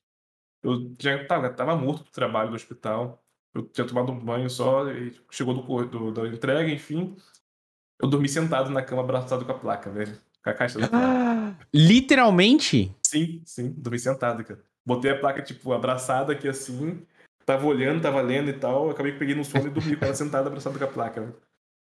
Caraca, velho. É engraçado, né, velho? Mas é. Pô, mano. É um mix, tá ligado? É, é, é um mix cara, de emoção. Um mix, é engraçado, é superação, é porra, velho. Absurdo. hoje, como eu te disse, né? Parei esse tempo agora, eu olhei o escritório e falei, cara, da onde a gente tava e onde a gente chegou, né, velho? PC sem cadeiras, sem placa de vídeo, rodando código a 20 FPS. Eu olhei assim e falei, cara, tô, tá ficando do meu jeito, velho. Tá voltando um pouquinho coisa, já tô na reta final, tá ficando do meu jeito. Falei, não, é realmente é, vale a pena, sabe? Todo o empenho. Agora a galera fala assim, poxa, mas eu faço live há um ano, cara, não consigo bater ainda. Eu faço live há dois anos, não consigo bater ainda. Eu falei, cara, eu faço há quatro anos, velho. Eu tenho inspiração, uma inspiração que eu tenho em, em conteúdo e estrutura de live é o Ale. Então eu vejo o Ale. The cara, Darkness. Eu... Sim, exatamente. O, o, o Ale, o The Darkness, ele falou, cara, eu faço live há nove anos, velho. É eu tudo falei, mato, né? Se o Ale, se o Ale que tá daquele jeito, tem aquela estrutura que, cara, é, pra mim é a melhor estrutura de qualidade de áudio e vídeo e conteúdo, cara, somando os três na, na, na Twitch, na, em qualquer plataforma de streaming, hoje, pra mim, ele é o que tem melhor, melhor estrutura. E eu falei, se ele demorou nove anos pra chegar lá, cara, eu tô na metade do caminho ainda, velho. Tô com quatro anos, quatro, quatro anos e meio, até chegar no que eu quero realmente fechar meu estúdio, fazer tudo. Eu falei, tem muito chão pra correr ainda, sabe? Então, não, não, eu, eu tenho falado pra galera, não desista, né? Com um ano de live não bateu, com dois anos de live não bateu, com três anos não bateu, porque realmente tem aquele ponto do day one. Uma hora vai ter que virar, velho. Se é tá fazendo por, por carinho, por gostar daquilo ali, então vai virar, vai ter uma hora que vai virar. Agora, realmente, com pra quem faz por, por dinheiro e acha que no dia seguinte vai ficar rico fazendo live, tem até um, um Rios da. Acho que foi da Diana Zambrowski, ou da Alice Gomes também, que ela postou esses dias no Instagram. É, expectativa de, de, quem faz live. É, muitos donates, muitos subs, todo mundo falando no chat.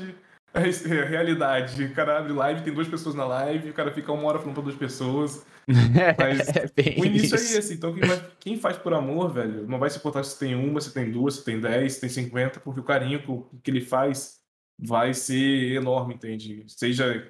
Cara, eu fiz live. Eu, eu até brinco com a galera, eu fiz uma live uma vez, 24 horas para duas pessoas. Ah. 24 horas de live. Falei, não, hoje eu quero fazer 24 horas de live. Vou bater minha meta de 24 horas, nunca fiz. E colaram duas pessoas. E eu fiz as 24 horas para duas pessoas, cara. Conversando, interagindo. É, é o jeito, mano.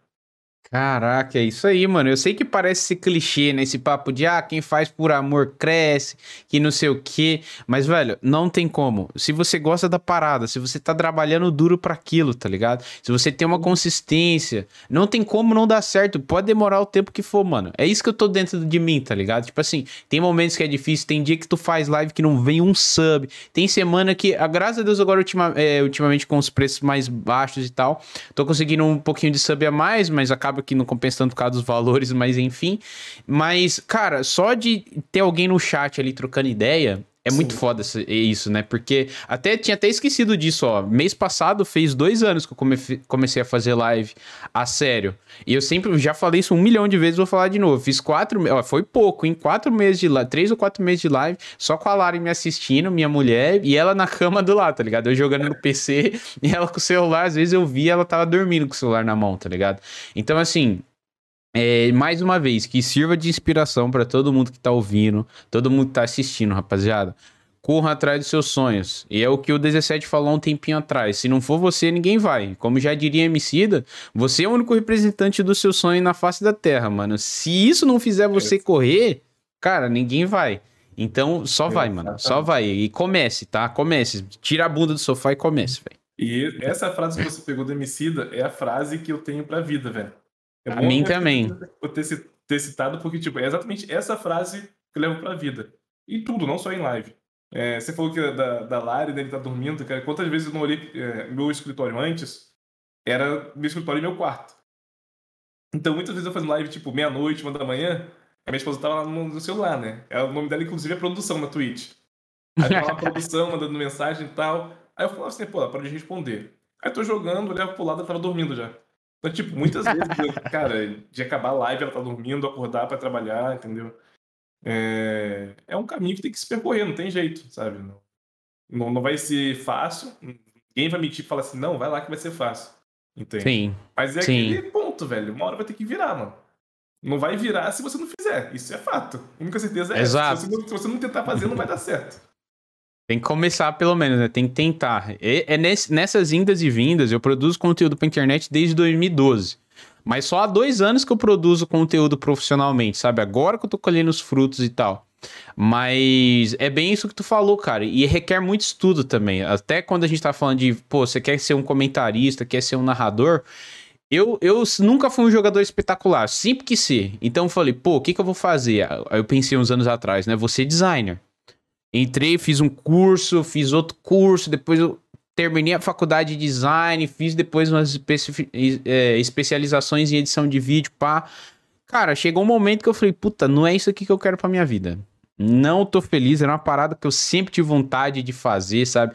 Fazer banner, fazer aquelas coisas, tudo que tu vem, que a Loud faz, por exemplo, com muita maestria, aquilo é que eu sempre sonhei em fazer. E eu vi que chegou um momento que, tipo, pô, não é isso aqui, e agora? O que, que eu vou fazer?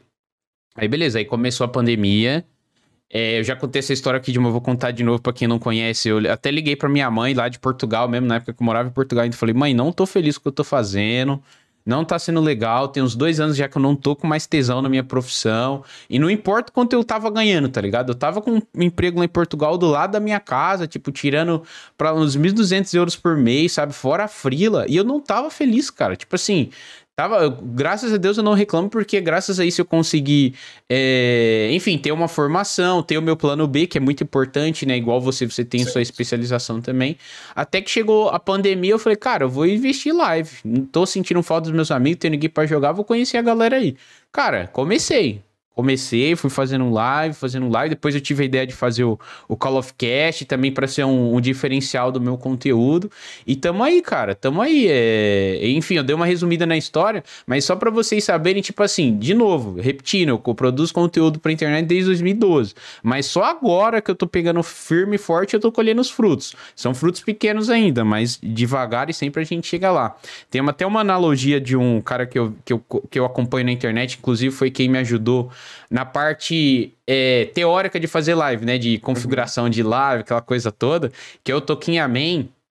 E ele falou num vídeo dele, eu não esqueço disso, de Cara, isso daqui é tipo uma faculdade, é tipo qualquer coisa, outra, qualquer outra coisa na sua vida, isso de produzir conteúdo pra internet.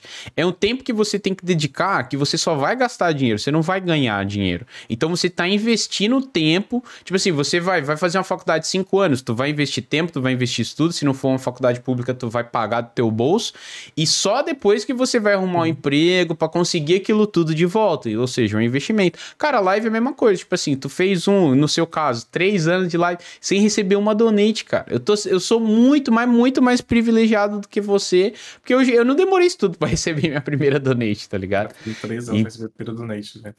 é, é absurdo. Então, assim, velho, não é impossível, velho. Não é impossível. Não, com certeza não. E aí agora a gente vai procurando dar voos maiores, né? Já que a gente conseguiu chegar nesse ponto a Twitch, de, de crescer, enfim, é, de streaming, agora eu falei, agora que eu conheci todo mundo que, todo, todo mundo que me ajudou, eu quero conhecer. Eu falei, não, Pena que deu a pandemia, né, cara? Tinha é, então. pra acontecer. É, eu me dei de presente o, o ingresso pro Major. Era o Major, inclusive, esse no dia do meu, do meu aniversário aqui no Rio.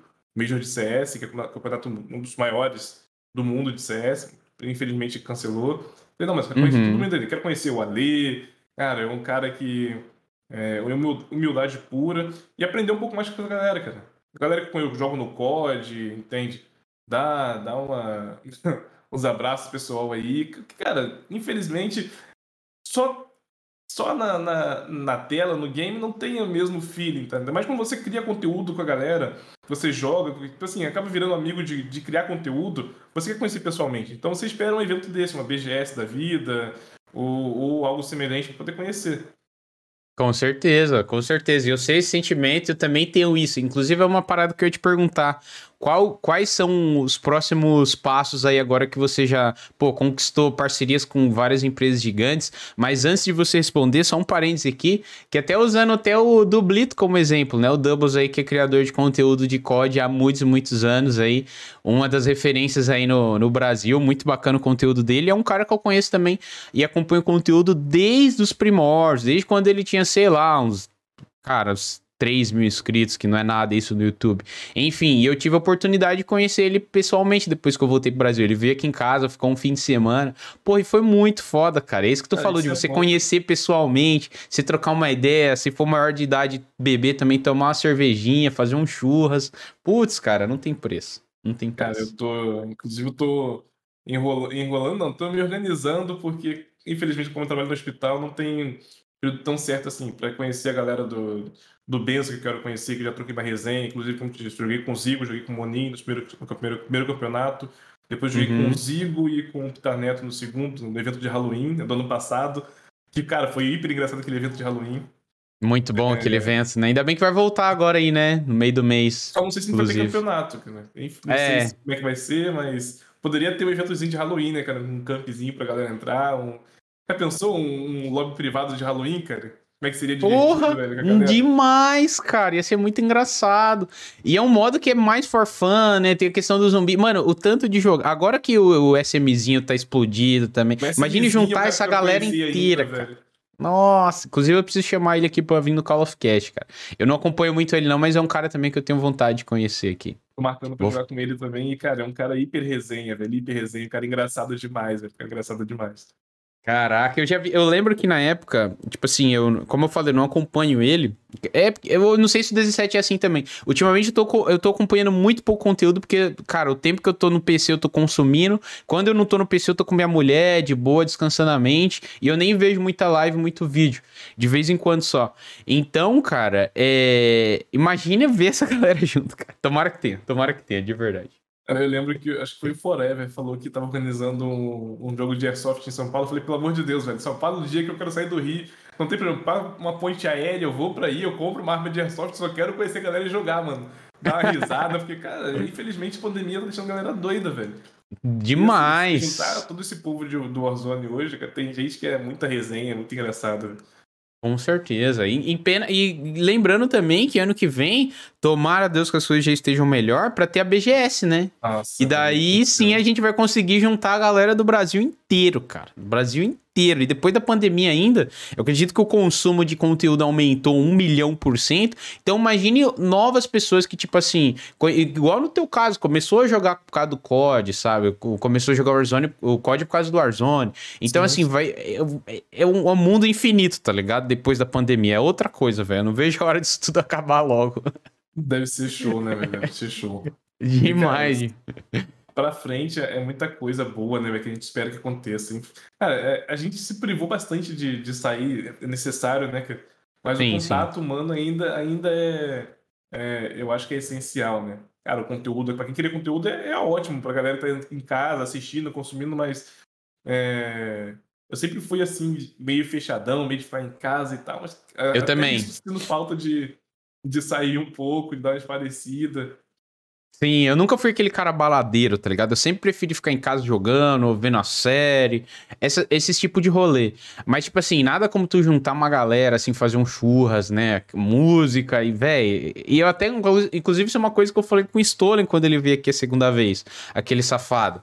Que ele falou que. Também, inclusive. Cara, ele é, mano, assim, eu não conheço pessoalmente também, mas ele é um cara, mano, sensacional. Do Warzone aí é um dos meus favoritos, se não o. Porque, assim, além da carisma, além da gameplay, ele tem a carisma, tá ligado? Isso é uma parada que para mim.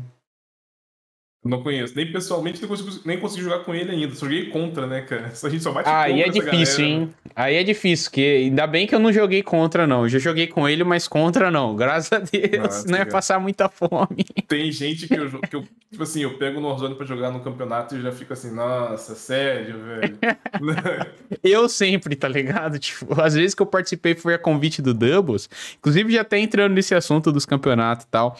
É, aí tu vai ver quem vai participar. Aí é Ninext, é Tony Boy, é Snarf, é o Zigo, é o.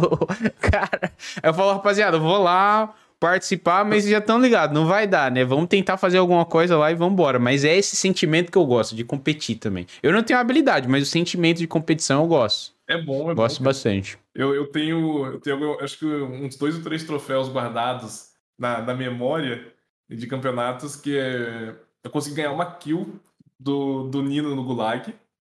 E campeonato não pode stun, não pode. Não pode, é, não pode stun, então foi killzinha limpa, velho. Killzinha limpa no X1. Eu consegui, cara, que, pô, aquilo ali tá guardado na memória, velho. É, é um troféu mental, com certeza. Troféu mental, com certeza. velho. Teve uma situação no camp, inclusive, nós pegamos a caçada. Acho que foi eu, eu, o Lifex e o Bulldog. A gente pegou a caçada ali perto das torres gêmeas de, perto da, da, do Superstore ali das Torres Gêmeas. Uhum. E bateu, acho que bateu no Stolen. Bateu no Stolen a caçada. A primeira cal foi corre, porque a caçada ficou meio, tipo assim, ficou perto o símbolo da caçada. A outra cal foi corre. Viramos o caminhão pra trás e saímos correndo, velho. Cara, é, é, esses, essas situações são engraçadas, são boas, velho. E eu, ah, imagina, é deve demais, ser complicado, cara. mano. Imagina, imagina. Inclusive, até até um comentando também de um troféu mental meu, que você me fez lembrar agora. Que foi do último campeonato da Activision que eu participei também. E foi, eu acho que foi o Zigo. É o Zigo que ficam zoando que não tem expressão? Sim, é um pouquinho. É ele, né? Então, foi ele mesmo no Gulag, cara. Eu consegui matar ele no Gulag na coronhada, mas não foi coronhada de pistola, foi na coronhada de AR. E eu falei, mano, com certeza ele vai me xingar. Aí os meninos que estavam vendo minha live, foi na live dele, falou: Não, Fett, ele não te xingou, não. Falou que você mandou bem e tal. Falei, ô, oh, da hora. Porque assim, eu tava. Era aquele gulag horrível ainda, standoff, sabe? É. O pior gulag já teve. Nossa. E, cara, e tava aquela briga de cego. Eu gastando pente, ele gastando pente, ninguém vai. Eu falei, mano, quer saber? Aí fui pra cima, eu nem vi que era ele. Fui pra cima, meti a coronhada e matei ele. Cara, Foi engraçado. Infelizmente, no cenário tem esse ponto, né? É, até ressaltando, você falou do Zigo, né? Eu tenho um carinho gigantesco pelo Zigo, cara. Porque a gente sabe que no cenário, infelizmente, leva as coisas muito a ferro e fogo, algumas pessoas são bem tóxicas. E. Muito. A galera sempre falava que, poxa, o Ziga é só a sombra do Tony, né, velho? Só a sombra do Tony, sombra do Tony, sombra do Tony. E aí ele começou a jogar alguns campos separados do Tony e, cara, ganhando em primeiro e tal. E eu falei, realmente, filho, você merece o mundo porque às vezes a galera pesando em cima e tu tá tendo expressão, né? De, de mostrar que tu tá. Não depende de ninguém poder crescer, cara. E tá estourando isso. Tipo, tem gente que gosta e não gosta, é, isso é pessoal, não tô pra, pra julgar isso, mas eu tenho carinho enorme por ele por causa disso, assim. Pela... Como a gente se conheceu, né? De, foi no primeiro camp, de jogar junto, de conquistar um segundo lugar nesse camp. É, que abriu, assim, abriu a porta pra todo mundo, né? Foi eu, eu o Moniz e o, e o Zigo, então, tipo, era tudo mato na época. Foi o primeiro campo que a Activision fez. Então ninguém sabia como que seria o cenário depois. E, e a partir dessa colocação que a gente teve no segundo lugar, cara, porta, as portas abriram para todos, entende? Ela começou Sim, a deslanchar em Twitch, começou a ganhar reconhecimento, então é, esses, dois, esses dois eu tenho um carinho enorme por eles. Toda a galera do COD, mas esses dois em específico, pela história que a gente teve no início.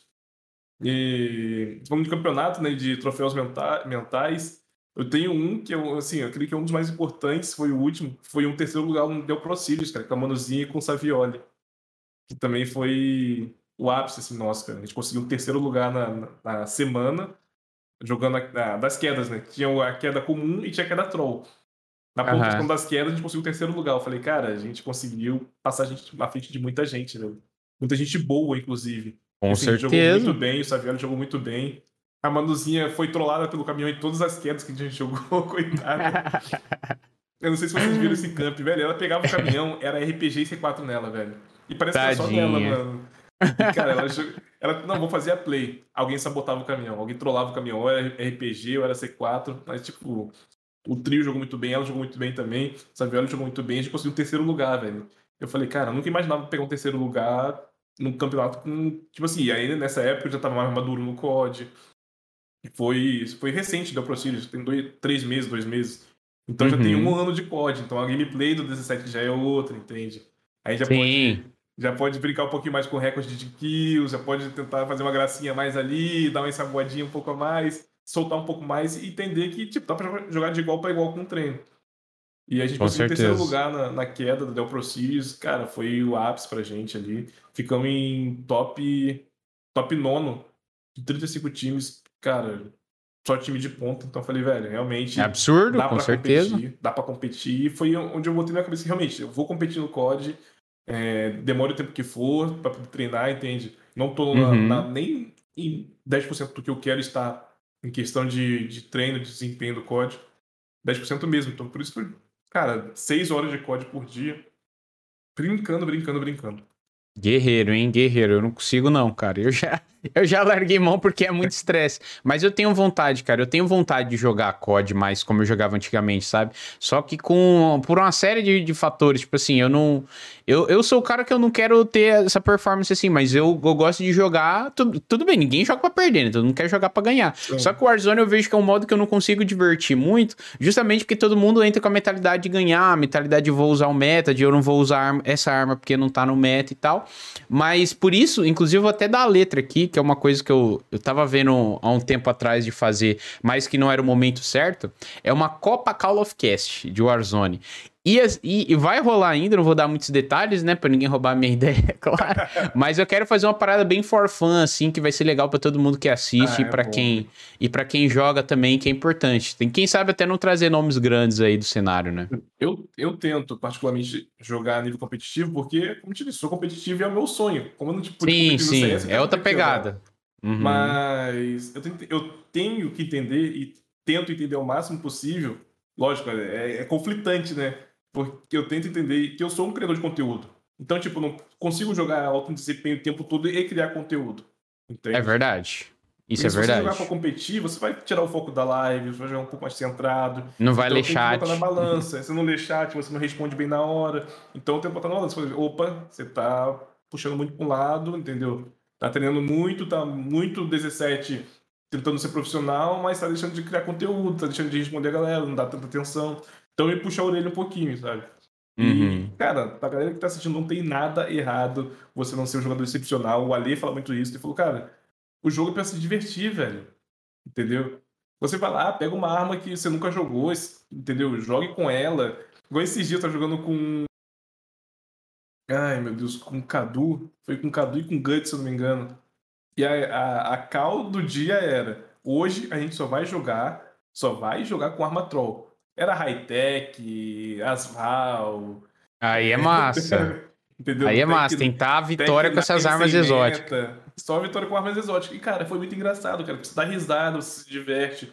E eu falei com ele, falei, poxa, é... eu falei com o Guts, falei, Guts, tem muito tempo que eu não jogo Warzone, que eu não dou risada com Warzone, tipo, de realmente me divertir. Dou risada assim, de fazer uma play legal, de ensaboar o cara, o cara ficar bravo, não sei o quê. Mas, cara, me, me divertir jogando Warzone, tinha muito tempo que eu não fazia isso, velho. Casada gostosa, de, pô, você Sim. Tá, sabe? Então, ele. Aí eu cheguei, pô, falei, cara, o Ale fala muito isso, não tem nada errado, nada de errado você jogar for fun um jogo, entende? Você jogar pra se divertir. Ah, vai lá, velho, pega uma arma ruim qualquer lá e fica brincando, pega uma coisa, uma mira térmica, ela tenta dar um tiro a 300 metros, entendeu? É, é essa a ideia do jogo. Competir, Sim. deixa quem tá competindo realmente quer competir. Lógico, não é regra, não vou ver, proibir ninguém de competir. Mas tem que se divertir antes de, de competir, entendeu? Quer ser um pouco, um pouco, mais competitivo, beleza, não tem problema nenhum. Mas tem que se divertir antes de competir. Essa é, a, é uma cal é, que eu levo para estou levando para a vida. Mesmo tentando, tentando sobreviver no, no competitivo de Warzone, sabe?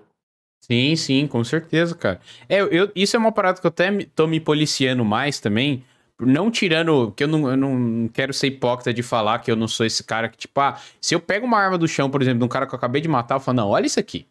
Olha o cara tá de termal na MP7, que, que merda é essa? Eu sou o cara que fala isso, tá ligado? Eu acho ah, que a maioria que joga Warzone fala também, né? Mas, tipo assim, aí se a gente for ver por esse lado, levar também tudo à risca, aí tu pensa, pô, às vezes o cara só tá querendo jogar pra zoar, tá ligado? Tá só tá for fun, né? Exatamente, exatamente. Até aproveitando para perguntar para você, cara, é, qual o campeonato que tu mais, de todos esses que você participou, qual que você mais gostou, assim, de participar, independente do, do da colocação, assim, tu mais curtiu pela experiência como um todo? Cara, o que eu mais curti pela experiência acho que foi o Del Pro Series. Não Del Pro Series? É, isso, não foi nem pela classificação. Foi pela é, estrutura do camp e pela queda troll. A ideia da queda, a queda troll, troll é que é da hora, né? Foi muito boa foi isso. Foi muito bom, cara. Tirou um pouco da, daquele peso do camp, sabe? E assim, vão haver outros, né? a galera já tinha comentado, a própria Dell falou que pretende fazer outro tipo de campo, eles vão estruturar melhor o modelo para deixar um pouco, um pouco mais redondo, mas uhum. foi uma ideia muito boa, cara. Tirou o peso de, de camp privado, parado, é, Aquela coisa maçante, né? Sim, maçante. E é ruim até pra galera assistir, sabe? Perde o. Quando perde o tesão de assistir, perde a pegada do camp de, de ser atrativo. Você assiste primeiro. Primeira, como te disse, a primeira ação é da queda, rola a ação da queda, todo mundo vai lutear. Quem fez loadout antes vai pegar mais algumas kills e espera rotacionar a, a, a, rotação da safe. Vai ter um ou dois squads que vão puxar, a maioria vai ficar guardando posição, e aí Sim. a rotação da primeira safe mata, o, o jogo morre, terceira safe vai ter mais um pouquinho de ação, da quarta última safe é só ganhar posicionamento e matar na última safe, quem sobrar. Acabou o campeonato.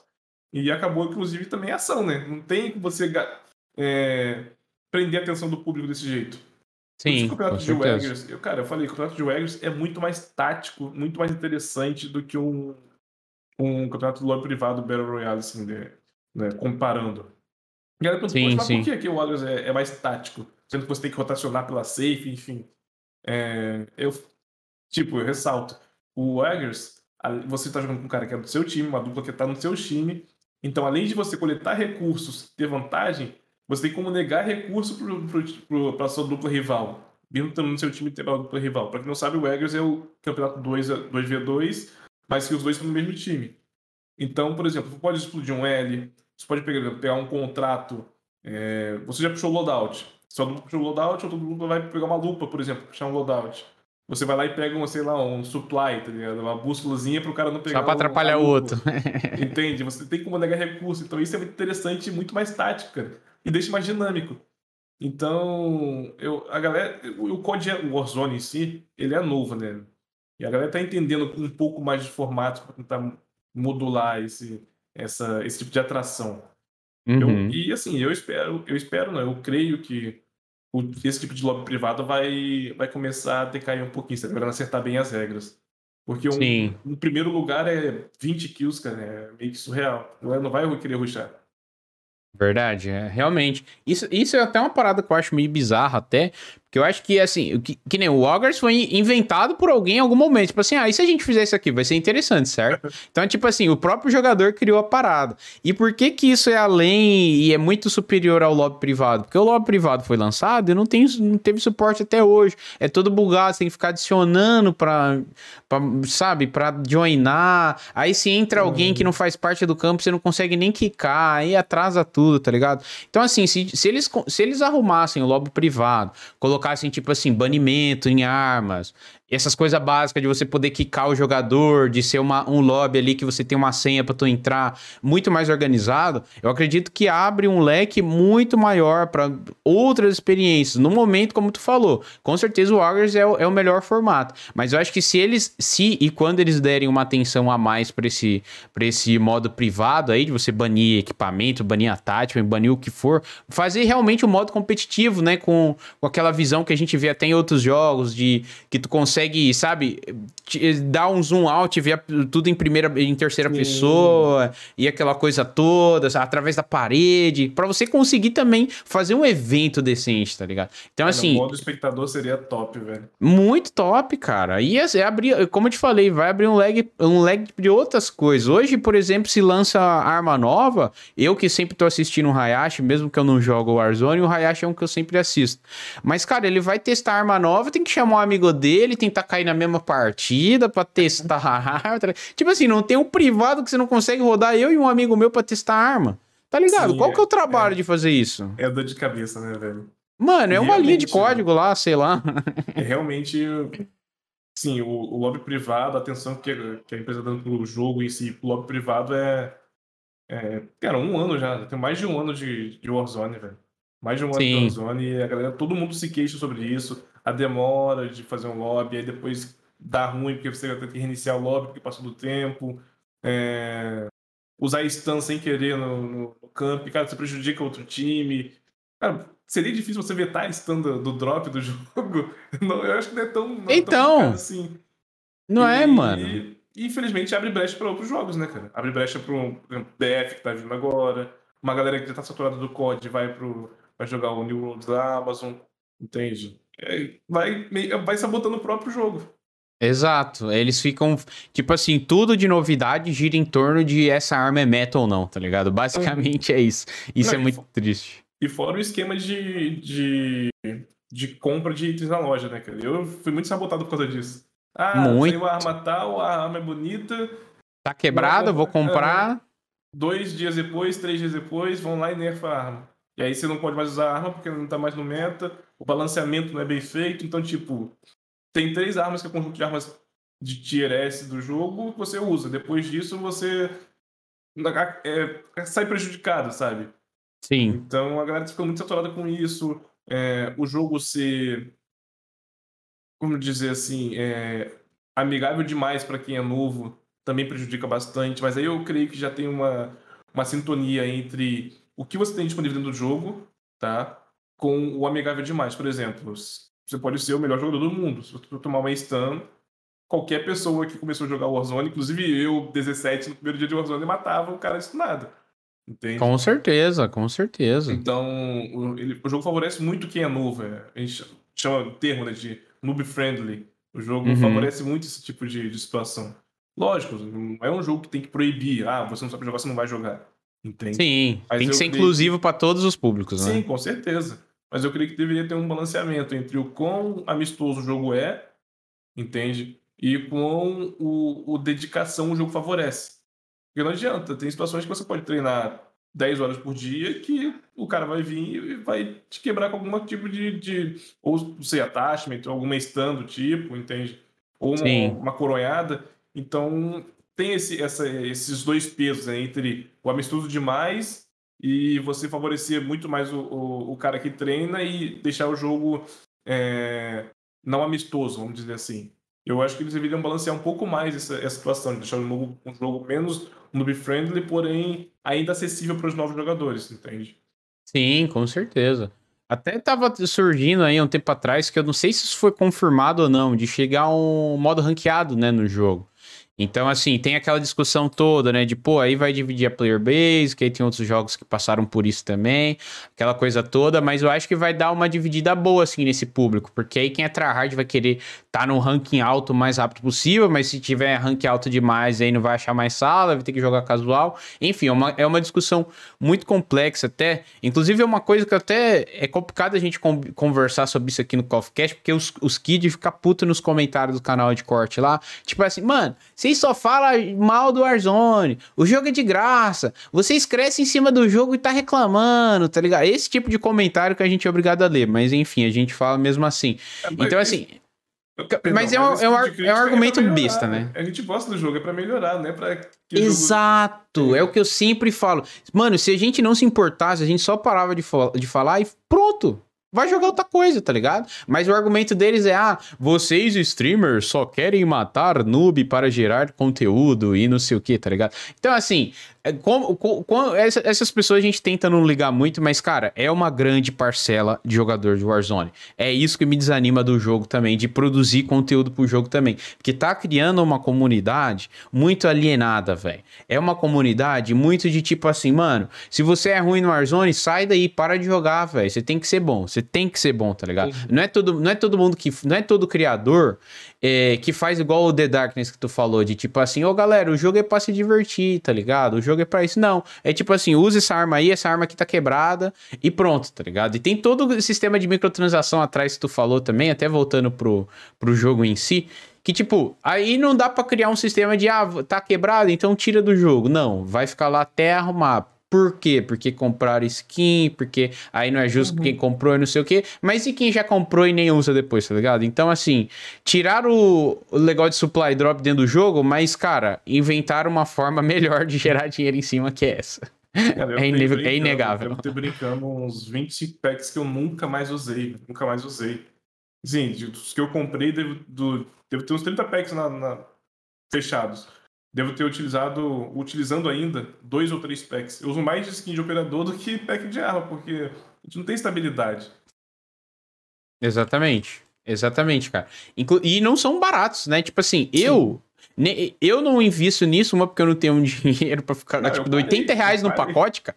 Cara, 80 reais num pacote que vem skin para uma arma específica, duas geralmente, né? Uma skin ali de personagem. E não sei se você e quem tá assistindo a gente ou ouvindo a gente agora tem essa mentalidade também. Mas parece que eles fazem uma divisão nos pacotes, tipo assim: se a skin do personagem é top demais, as armas não vão ser tão top assim. Agora, se o pacote tem as armas Muito. top pra caramba, a skin vai ser mais ou menos, tá ligado? Não, parece que não tem um pacote que você fala, pô, esse aqui, velho, tudo vale a pena, é uma skin que eu vou poder usar em todas as armas. Não, é para aquela arma específica e pronto, tá ligado? Então, assim, se você não é criador de conteúdo, eu não vejo o porquê você ficar investindo nisso, tá ligado? Porque você tá contribuindo para que eles continuem fazendo isso. Entendeu? Claro, aí, ah, fecha, o dinheiro é meu, é óbvio. Aí sim, aí se você gosta do jogo, tem condição de investir, meu amigo, cada um faz seu dinheiro. Mas a minha opinião é, a gente tá contribuindo para esse sistema merda da Activision. Com certeza, com certeza. É, inclusive eu parei. Depois que comecei a entender, eu falei, hum. cara, que toda vez que eu compro uma arma, ela sai do meta. Eu compro uma arma, ela sai do meta. Não mais. Exatamente. Exatamente, cara. Até mudando um pouquinho de jogo também, que eu sei que tu curte, até porque é a mesma vibe de CS, pá. Eu queria saber o que, que você acha do Valorant, cara. Tu joga bastante, sim. É, muita gente achou também antigamente, quando, antes dele ser lançado, que ia ser o jogo que ia matar o CS, entre grandes aspas aí. Tu acha que o jogo atendeu as expectativas, mano? Tu curte bastante, sei que vem do CS? Olha, eu cheguei a jogar Valorant, joguei o beta todo. É, jogo de vez em quando ainda poder brincar. Comentei o jogo quando lançou. Bem na época que lançou, comentei um dos campeonatos assim, nacionais de Valorant. É, cara, é um jogo que tem tudo para crescer mais ainda. É, ele pegou uma ascensão muito, muito grande. Tá? Muito grande mesmo. Creio que a ascensão do Valorant foi, inclusive, maior que a ascensão do, do Warzone. Tá? Caraca! E, sim, ele é um jogo. Poxa, hoje você tem pelo menos de cabeça dois campeonatos gigantescos mundiais rodando. E seleção nacional, seleção por continente, tudo isso funciona. Hoje o Warzone não tem esse tipo de, de pegada, sabe? É... Hoje, o Brasil não tem nenhum campeonato que classifique para fora. Verdade. Lá fora, Triste pra fechado, caramba, né? Por isso que grande parte dos jogadores de alto nível querem ir para fora para competir. E, já diferente do Valorant, não. Hoje tem. Inclusive, é... eu conheci a Fusion, né? Conheci assim o, o, corpo da Fusion, né, a galera que trabalha com a Fusion, e virei parceiro da Fusion nesse campeonato de Valorant.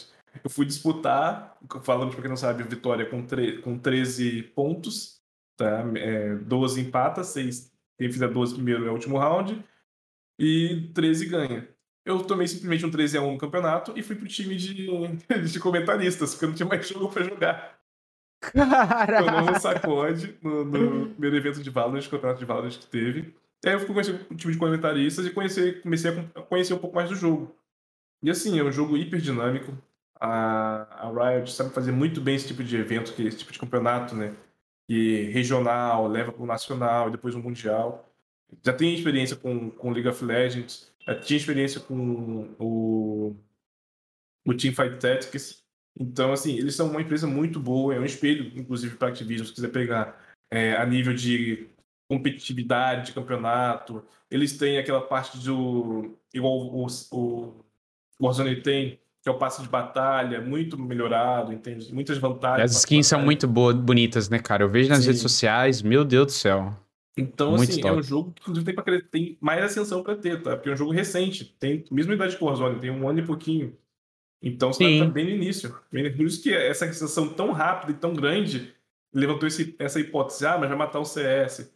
Só que, bem ou mal, ainda são públicos, públicos diferentes, né? Quem gosta de Valorant é mais quem veio do LoL, quem tem uma experiência com FPS, mas gosta de um pouco mais cartunizado, quem veio do Fortnite, mas gosta de um jogo mais cartunizado, do que o CS em si, já tem um legado, já tem um público fixo, entende? Eu creio que são jogos diferentes, não é um jogo que vai chegar a matar o CS é, igual a galera acha que, que vai acontecer. Inclusive, a mesma coisa com o BF e o, e o Warzone. Warzone, são públicos diferentes. São públicos diferentes, são estilos de jogos diferentes. O, o, o BF é um pouco mais parado, vamos dizer assim, dinamicamente, a parte de movimentação um pouco mais travada do que o Warzone. Então, a galera que fala assim, ah, o BF vai vir, todo mundo do Warzone vai sair vai jogar BF. Eu não acho que isso vai acontecer, sabe? Vai movimentar É porque o jogo é pago, né? Que a Activision se conscientize do que o público tá, que assim, potencialmente pode perder pro BF, entende? É, que, eu, a concorrência, só, só, um parênteses aqui, desculpa mas, te cortar, não, mas o, o, é o que a gente sempre fala, né, cara? A concorrência é muito bom para nós consumidores, né? Até falaram aqui no chat, é tipo, se você paga caro no jogo, aí tu já vai comprar não sei quanto de skin. No COD, se tu comprar três pacotes de 80 reais, já dá o preço do jogo, né? É complicado. Agora, ainda mais se o, se o Battlefield não lançar com modo gratuito, tipo a nível de Battle Royale ou a nível de alguma coisa assim que chama a atenção da galera, dificilmente vai tirar o posto do Warzone. Dificilmente. Sim, com certeza. É... é, infelizmente, o preço dos jogos igual o BF, ou o FIFA, ou o NBA, é muito acima da média do, que o Brasil está acostumado a pagar, cara. 500 reais no jogo é, é surreal, velho. É meio é salário mínimo praticamente. Então, realmente, tem que vir com um, uma base aí de um, de um Battle Royale gratuito, para começar a levar a galera para lá. Hoje, inclusive, vai ter, vai ter o, o Open Beta, 4 da manhã e vai virar. Ah, verdade. A gente tava falando sobre isso, né? Você foi convidado a jogar antecipadamente aí. Isso aí. Como é que vai ser? Né? Então, a, a própria EA Sports pegou alguns streamers influencers e distribuiu essa, essa key aí do Open Beta para a galera começar a divulgar o jogo. Então, hoje vai ter. Eu creio que o Patife vai estar junto com a gente, a Mandinha, que é do CS, mas também vai estar divulgando. Vão ter acho que uns cinco streamers influencers aí da, que a galera conhece, grande, é, jogando o jogo hoje às quatro da manhã. E aí a gente vai fazer uma bagunça lá, vai conhecer o jogo, ver como que é a estrutura. É bom que a gente vai entrar no jogo. Eu, vou, eu me sinto no, no primeiro dia de Warzone, cara. Eu vou entrar bem batatão. Verdade, é gostoso esse início, né? Tudo novo pra todo mundo, é muito bom, mano. Sim, e aí essa é a parte boa. Entende? Quem pegar no início conhece melhor o jogo. E assim, eu também nunca joguei o, o, o Battlefield. Joguei isso acho que no PC, no, no, no console só, mas muito tempo atrás. Então vai ser uma experiência muito nova para mim, inclusive. Vai ser exatamente uhum. a, mesma, a, mesma, situação do COD, né? Do Warzone no, no, primeiro dia. Então a gente vai ver tudo sobre attachments, armas, movimentação, que é o que eu acho que vai pegar assim pra galera. E fora que o gráfico parece estar tá lindo, né? Sim, tem toda a questão da destruição do cenário também, né? Que BF sempre é, é muito foda no, nesse sentido de tudo, quase tudo é destruído lá. Você tá com uma base, dá uma bazucada na parede, a parede é derruba, abre, cai prédio. Isso é muito, muito maluco, muito é da hora. É uma muito boa, né, cara? Eu Sim. acho, eu acho o BF um jogo um pouco mais movimentado em relação à ação, mas a movimentação eu acho um pouco mais travada, porque a gente acostuma com o Warzone. O Warzone a galera tem subir, pular, dar slide, cansa, Exato, abaixa, ensaboar. Levanta, isso. E, assim, é uma coisa que pegou muito na galera que joga Warzone hoje, Battle Royale em si, sabe? É, o Fortnite é um pouco mais frenético, mais movimentado também, então muita gente veio do Fortnite foi pro Apex também, é, é bem um jogo bem rápido, foi pro Sim, Warzone, frenético. aí vai pegar um BF, que é um jogo mais congelado, assim, em, em relação à movimentação, né? Igual, por exemplo, o Cold War. A galera pegou, que saiu do, do Warzone para pro Cold War. Uma, é difícil, hein? Uma, uma movimentação totalmente congelada, dura, travada, sabe? Então, eh, tem essa diferença entre jogos aí, entre BF e Warzone. E, sim, espaço para os dois tem, é muito que gera uma concorrência, como você mesmo disse. É, força a Activision a, a enxergar um pouco mais aí do que está acontecendo. Em contramão também, Uh, a EA Sports tem bastante que aprender com o Warzone, porque eles tiveram um ano preparando aí, vendo o Warzone que acontecia e não acontecia, para lançar o deles, né? Então é o famoso Sim. observe o erro dos outros, corrija e não erre no seu. Em contrapartida, o cara fez uma coisa melhor do que o meu, o que eu posso melhorar no meu? Exatamente, exatamente. A gente viu muito isso no. Até depois do. Antigamente, Battle Royale, por exemplo, você morria acabou, né? Você tinha que ficar assistindo seu amigo ali é, de meia hora, tá ligado? Você, você caía na primeira, é, primeira queda. Inclusive, é um dos motivos que me fez é, desistir do PUBG na mesma hora. Porque eu não joguei na época, né, do lançamento e tal, não tinha PC e tal. E eu só tinha jogado no celular. Quando eu fui jogar, eu abri mão já nas primeiras duas horas. Falei, mano, é muito complexo, tá ligado? Tem caimento, não pode. É muito mais simples, né? É muito mais fácil tu entender o Warzone, por exemplo, do que tu entender um PUBG da vida, né? É, Mas teve, isso, né? teve várias mecânicas que que outros jogos incluíram, a própria de voltar de volta, como falei, com Apex Legends e tal. Antes, aquele sistema de cartão que para mim já, já tá batido, é uma parada que já tinha que mudar, de ah, vou ter que reviver meu amigo, vou ter que pegar o cartão dele lá onde ele morreu, levar pra máquina. Mas aí eu sei quanto time vai ficar naquela região ali pra eu não ir lá pegar o cartão, que eu só tenho um minuto para pegar. Enfim, por, por exemplo, isso já é uma parada já tá batida. Mas há, uns, há um tempo atrás era novidade, né? Aí outros jogos incluíram a sua forma ali e tal. Mas realmente, cara, é, é o que tu falou, é aprender com a concorrência. Senão você fica para trás. Com né? certeza, com certeza. E aí agora, eu, cara, eu tô bastante ansioso, BF, velho, bastante ansioso mesmo. Inclusive, segunda-feira a gente teve uma, uma gameplay um pouco maior, mas foi privada essa gameplay, né? Onde uhum. só os, os devs jogaram. E, cara, tá bonito, velho. Tá bonito. E eu tô ansioso demais, demais, demais. Velho. Eu, eu não vou comprar o game a princípio porque eu já comprei o COD Vanguard, né? E como a gente tá falando, os jogos estão caros. Então tá complicado de comprar dois jogos no intervalo aí de um mês. Não, mas, mas eu vou jogar essa beta com certeza, cara. Eu quero ver como é que vai estar tá o game. Até porque agora, graças a Deus, também eu tenho uma, uma placa de vídeo melhor. Vou conseguir jogar o jogo com mais qualidade também. E como é que vai ficar a questão do seu trampo? Porque a live vai ser quatro da manhã. Tu não vai? Como é que vai ser? Então, né, cara? Vai virar daço, né, velho? Caraca, aí. Eu abro live, vou até 4 da manhã, 4 da manhã eu começo a jogar, vou ter umas 6, 6 e meia ali, só pra tomar aquele banhaço e partir pro trampo depois de novo. Caraca, velho do céu. Tu cuida dessa saúde, mano. Tu dorme muito pouco, velho. lá na frente. Lá na... Tudo bem que é o que tu falou, né? Só arranja tempo para fazer as coisas. Mas é importante cuidar da saúde também, velho. E sono, é. abrir mão de sono é complicado. Mas eu sei que faz parte do seu trampo, tá? Não tô te puxando sua orelha, nem dando lição de moral, não. Não, mas eu já fui puxando a orelha com isso, cara. Eu fui puxando bastante a orelha com isso pra tentar aumentar pelo menos pra mais duas horas de sono, pelo menos seis horas de sono. É complicado. Aí tentando me arranjar ali, porque não adianta nada você correr atrás do seu sonho, mas não tá apto pra desfrutar dele depois, né, cara? É... Exato, exatamente. Agora tu falou tudo, velho. Falou tudo, matou a charada aqui, velho. Matou a charada, mano. E em questão de sua família, tipo assim, tu fez. Eu, isso é uma parada que eu sempre pergunto também pros convidados, porque eu acho interessante saber, porque todo mundo tem a sua versão, né? Mas como é que foi pra, pra tua mulher, pro resto do seu, dos seus familiares também, para em questão das lives, porque você ficou três anos, sei lá, com duas pessoas no chat, pouquíssimas contribuições e tal. Como é que eles viam isso? Tipo assim, viam como perda de tempo, viam como hobby, te apoiavam? Como é que foi para eles, cara? No início era bem difícil, não tinha esse apoio, tá? É... A minha mãe sempre falava assim, cara, faz o que você gosta e o que você quer fazer. Depois comecei a fazer live, eu era um pouco mais maduro, já estava morando sozinho, inclusive. Aí eu falei, mãe, tô fazendo isso daqui, quero ver o que, que vai dar. Ela, beleza, faz, tá? Mas não deixe de trabalhar. E se começar a influenciar um, um entre um e o outro, você vai ter que optar pelo trabalho. Você mora sozinho, você tem conta pra pagar, então vai lá e faz. Aí meu pai já é mais ceticão, falou assim, cara, para com isso, daí é só jogo, velho. Usa isso daí como diversão, você ainda vai dar trabalho, não, não sei o quê. E sei como foi, é que é. Né? Foi na primeira, foi na segunda, segundo ano. E aí, assim, caiu a ficha do meu pai no dia do fake donate. Porque eu lembro que a minha casa, na casa dos meus pais, né, no interior, minha mãe precisava fazer um muro. Lá, que acho que tinha chovido e o, o muro de divisão da casa caiu e o muro sairia mais ou menos uns 1.500 reais. E aí, tipo, quando é esse tipo de acidente, ninguém tem 1.500 reais guardado para dar, né?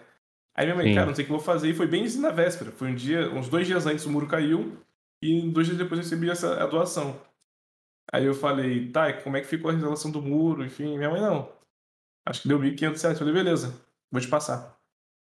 Caraca, pai, de onde você tirou 1.500 reais, Guilherme? Falei, pai, das lives. Ele, como assim? Aí eu expliquei tudo pra ele, mostrei o clipe. E, e até não comentei. Depois que isso aconteceu, né, do fake donate ter acontecido, eu saí na ESPN, saí na Globo, inclusive em 2020, a gente foi um dos. A gente ficou em top 3, né? Dos 10 streamers de maior destaque no Brasil, cara. Em relação Caraca. à história, acontecimentos, enfim. Não só em relação a público e, e, e números, mas em. Tipo assim, de maiores destaques, maiores é, referências, né? Sobre história, sobre acontecimentos. E a gente foi top 3. Eu falei, cara, aí mostrei isso pro meu pai, meu pai, não tô acreditando. Falei, é. Aí eu mostrei pra ele notícias na ESPN, na Globo, é, Yahoo Notícias, Yahoo Games, SBT Games. Cara, a gente saiu em mais ou menos uns, uns 12 veículos de comunicação, mas os mais expressivos foram esses três aí. E aí ele entendeu que realmente pode dar certo, e aí ele abraçou a causa total, cara. Hoje ele é um dos maiores fãs, cara. E minha mãe e meu pai são os maiores fãs hoje. É, Caraca, um tempo atrás mano. eu tive uma placa de, com a fonte meu PC de game, não tinha o segundo PC ainda. Tem mais ou menos uns 5 meses. Eu cheguei em casa pra fazer live, botei o dedo no ligar, no, no ligar ali e não funcionou. Nem sinal. Aí eu desmontei tudo, como eu tenho experiência em TI, comecei a testar a placa-mãe, testei processador, tudo funcionou, dando sinal de vida. Fui ver, era a fonte. Isso era umas 8 horas da noite já. Eu falei, putz, parou. Só que eu não falei nada pro meu pai. Aí eu falei, é que eu falei, acho que minha fonte queimou. Ela, o que você vai fazer? Eu falei, não sei. Vou mandar mensagem para alguns patrocinadores aí, ver se alguém tem uma fonte guardada, NVIDIA, Intel, o que seja. E vamos ver. Espera, porque assim, assim como um muro que cai, a gente não espera, uma fonte queimada para quem é profissional, a gente também não espera, né? É um gasto que a gente não espera ter. Com certeza. E aí eu fui pro sofá, falei, ah, vamos tirar o dia de hoje para assistir TV, vou dar uma relaxada enquanto isso, amanhã eu vejo o que vai acontecer. Sentei no sofá, com minha esposa sentada, o pai passa por mim, mas vai fazer live hoje não? Eu, não, deu, deu ruim no PC. Ele, o que foi? Falei, queimou a fonte. Ele, quanto que é a fonte? Falei, ah, uma, vai variar entre 700 e 800 reais, uma fonte boa. Ele, ah, entendi, não falou nada. Aí, tô trabalhando no hospital. Ele, Guilherme, consegui dar um jeito aqui? Não tô te pedindo pra você valor da fonte, tá? Vai lá e compra de uma vez no seu horário de almoço, pra não perder mais nenhum dia de live. Eu falei, ah, ah que foda, cara. E hoje ele é o maior, meu maior fã, cara. Ele me cobra, inclusive. Meu pai, ele é muito rígido. Tanto assim, quando não é para dar certo, ele fala, que ele fala, não acho que vai dar certo, não, cara. Quando, assim, é para abraçar e dar força, ele também dá. Então ele é, me cobra, cara. Ó, você tá há muito tempo aí na TV, entendeu? Tá passando seu horário de live, você não abre live 8 horas. Tá dando 8 e meia, 9 horas, vai pegar um sono e você vai fazer live hoje, cara. Vamos, Caraca, até isso ele te cobra, mano. Sério, cara. Tipo assim, chegou o dia cansado do hospital, falei, cara, hoje eu não vou abrir live não, velho. Tô morto. Ele, cara, que tá morto, velho? Toma um banhaço lá, toma um banho, toma um energético, não sei, toma uma vitamina aí, acorda, vamos, vamos, vamos, você tem que. Cara, você não sonhou com isso, você não batalhou pra isso, agora é você, velho. Agora, não dá pra você ficar chegando aqui, aí um dia eu tô cansado, aí amanhã dá um imprevisto, realmente não pode. Deixa pra desfrutar de um descanso quando realmente não puder, ou for dia de descanso. Que domingo eu tiro pra, pra day off. E, cara, ele pega no meu pé mesmo, velho. Hoje ele é o... Hoje ele é meu coach, né, de, de streaming. Né, o cara que deixa eu cair minha peteca, deixa a peteca cair nem a pau, cara. Caraca, velho, que foda, mano. A gente que tá nessa aí todo dia sabe da importância da gente ter apoio de familiar, de quem a gente ama, né, cara, nessa caminhada aí, velho. É, putz, é sensacional, não sei. Eu até fiquei até emocionado ouvindo tudo isso, porque, como eu falei, é muito importante esse apoio, cara. É muito, muito importante, muito. né? Faz a diferença, velho. E dá um ânimo, a gente faz a gente tirar ânimo de onde a gente não, não tem, tem, né? Exatamente. Quantas vezes eu cheguei, tipo, já cheguei de plantão do hospital que eu trabalhei um pouco mais, aí entrei, tipo, entrei um pouco mais cedo, entrei seis, saí, sei lá, umas 18 horas, 19 horas, tô chegando aqui, aí. Ai, velho, hoje o dia foi puxado, trabalhei um pouco mais, fiz hora extra.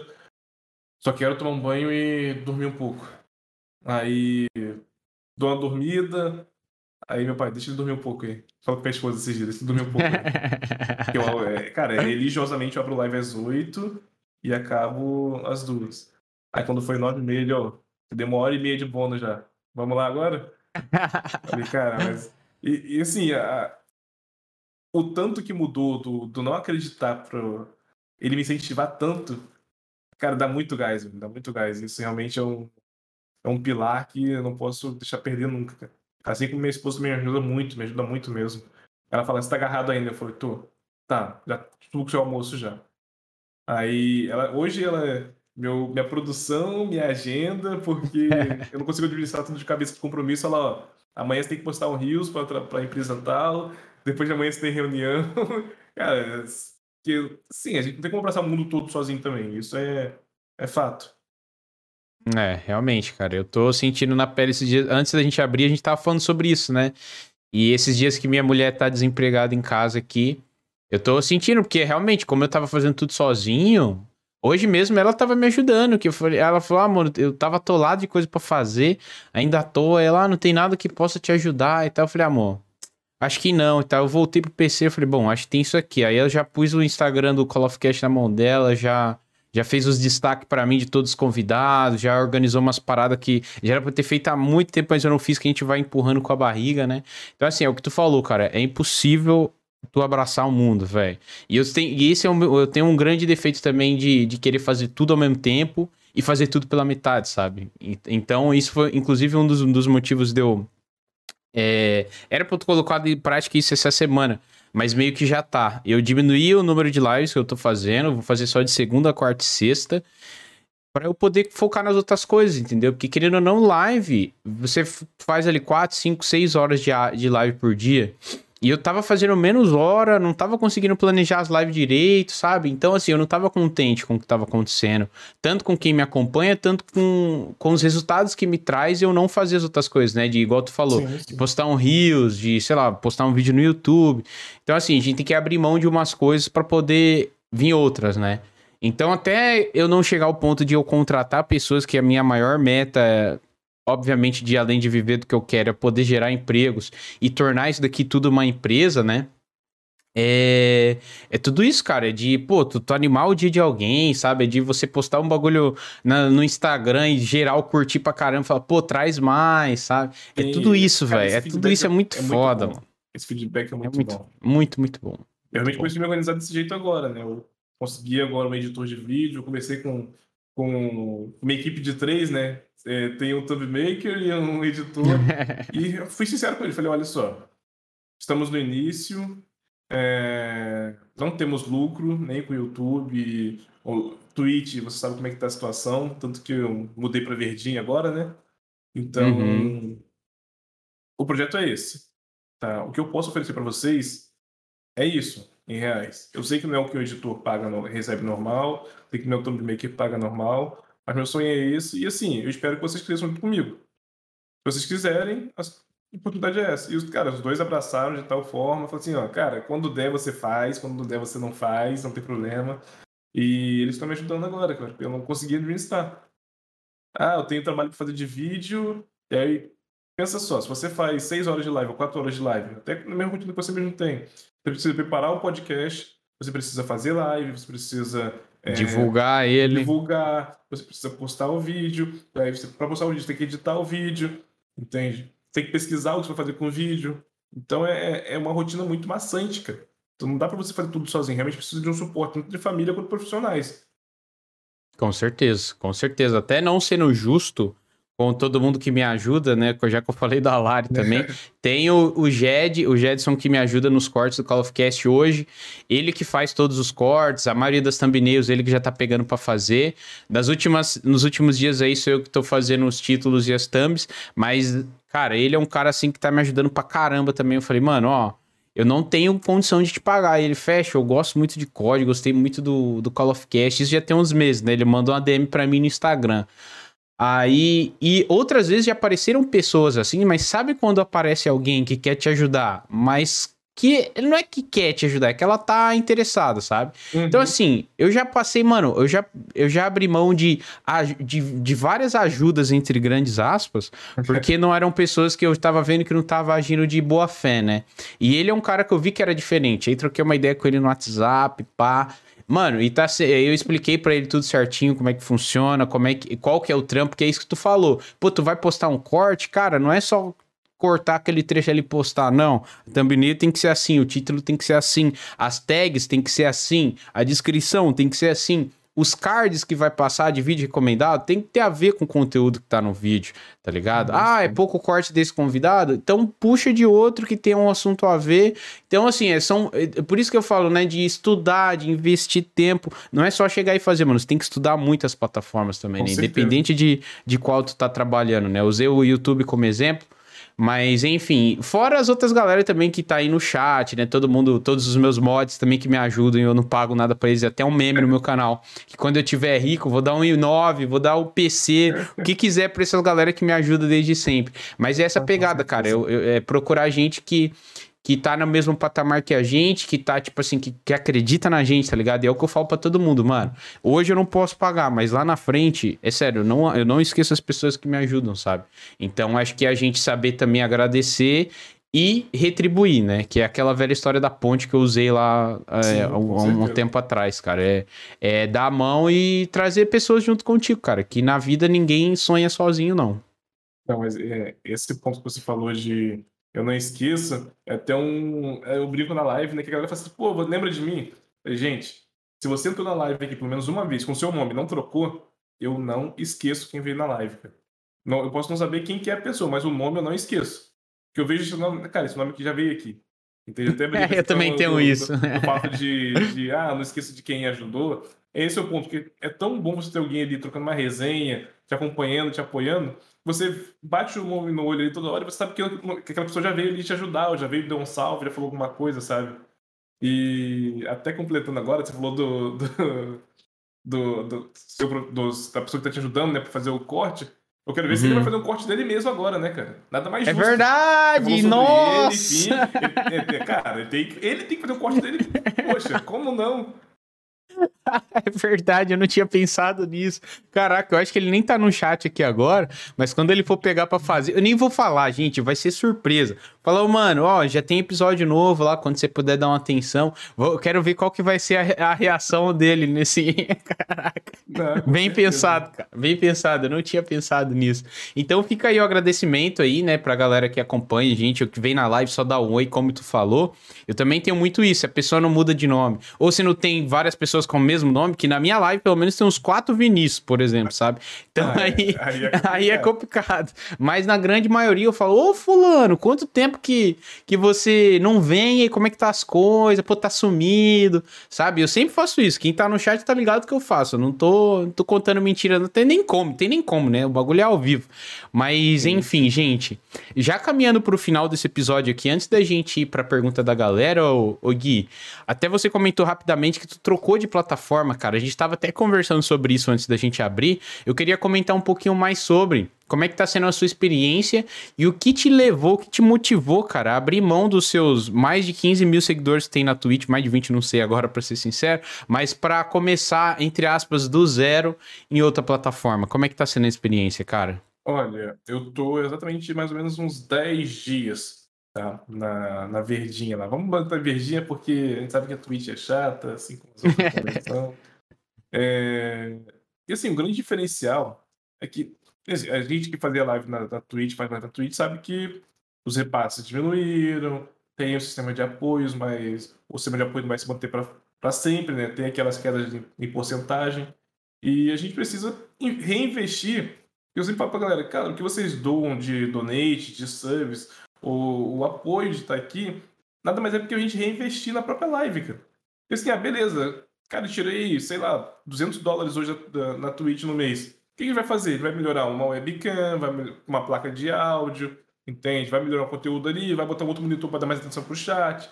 Então tudo que a gente recebe, a gente reinveste. A partir Sim. do momento que é, você não consegue nem reinvestir o que você está tá tentando fazer ali para trabalhar, entende? Já começou a pesar. E sim, eu não estava tendo um rendimento bom em relação a subs. E, como te disse, eu não faço por dinheiro. Tanto que grande uhum. parte do meu investimento hoje na, na, na, no estúdio foi do meu bolso, não foi nem de, de valores da Twitch, sabe? Só que a gente precisa. Sim. Pra, é mim que eu tenho um sonho de viver disso, eu tenho que me estruturar para poder viver disso. Não posso simplesmente abandonar meu trabalho e, opa, vou viver só de live.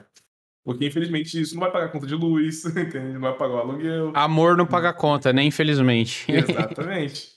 Então, é uma plataforma nova, uma plataforma que, como a gente comentou um pouquinho no, nos backstage, é, ela é dona da, do PUBG, ela é dona da Riot, que é a Tencent. É uma plataforma bem estruturada.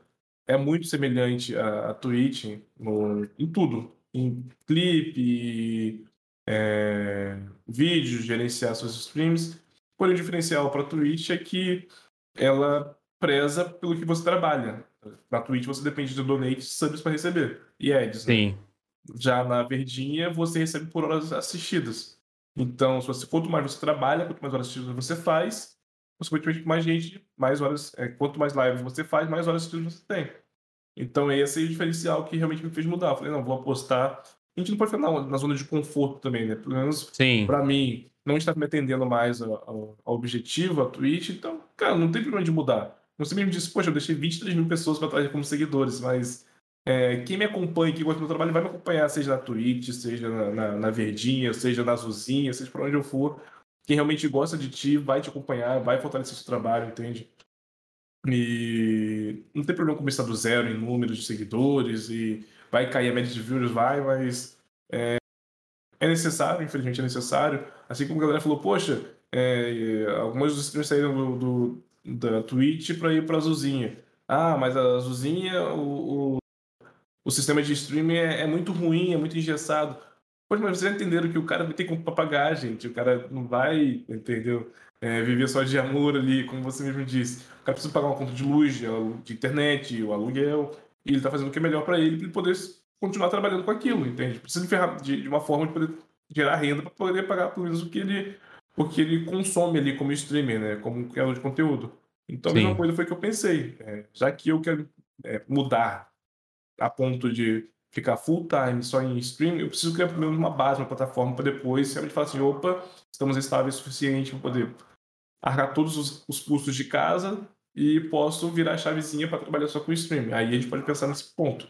Mas se eu não conseguir começar a me, me calçar agora, lá na frente eu não consigo fazer essa mudança. Então isso foi o motivo de estar de tá fazendo essa mudança de plataformas. E eu estou gostando bastante, tá? Gostando bastante. Atenção, que é o que a gente mais reclamava na Twitch, a gente tem 24 por 7 de um suporte da, da Verdicinha trocando uma, uma ideia, poxa, como é que vocês estão? Precisa, não precisa? Até no próprio chat, inclusive, já vieram a conta oficial mandar um Caraca, assim. que da hora! Cara, esse tipo de atenção é um bagulho tão simples, né, cara? Sim. Tu sabe que não é o dono da empresa que tá lá, mas só de ter alguém, Sim, né? Com certeza, pelo menos tá, dando, tá te ouvindo, cara. E a gente reclama bastante disso no Twitch, né? Só tem contato com a Twitch em si que tem contato, contato de parceiros. Quem é afiliado para baixo, impossível.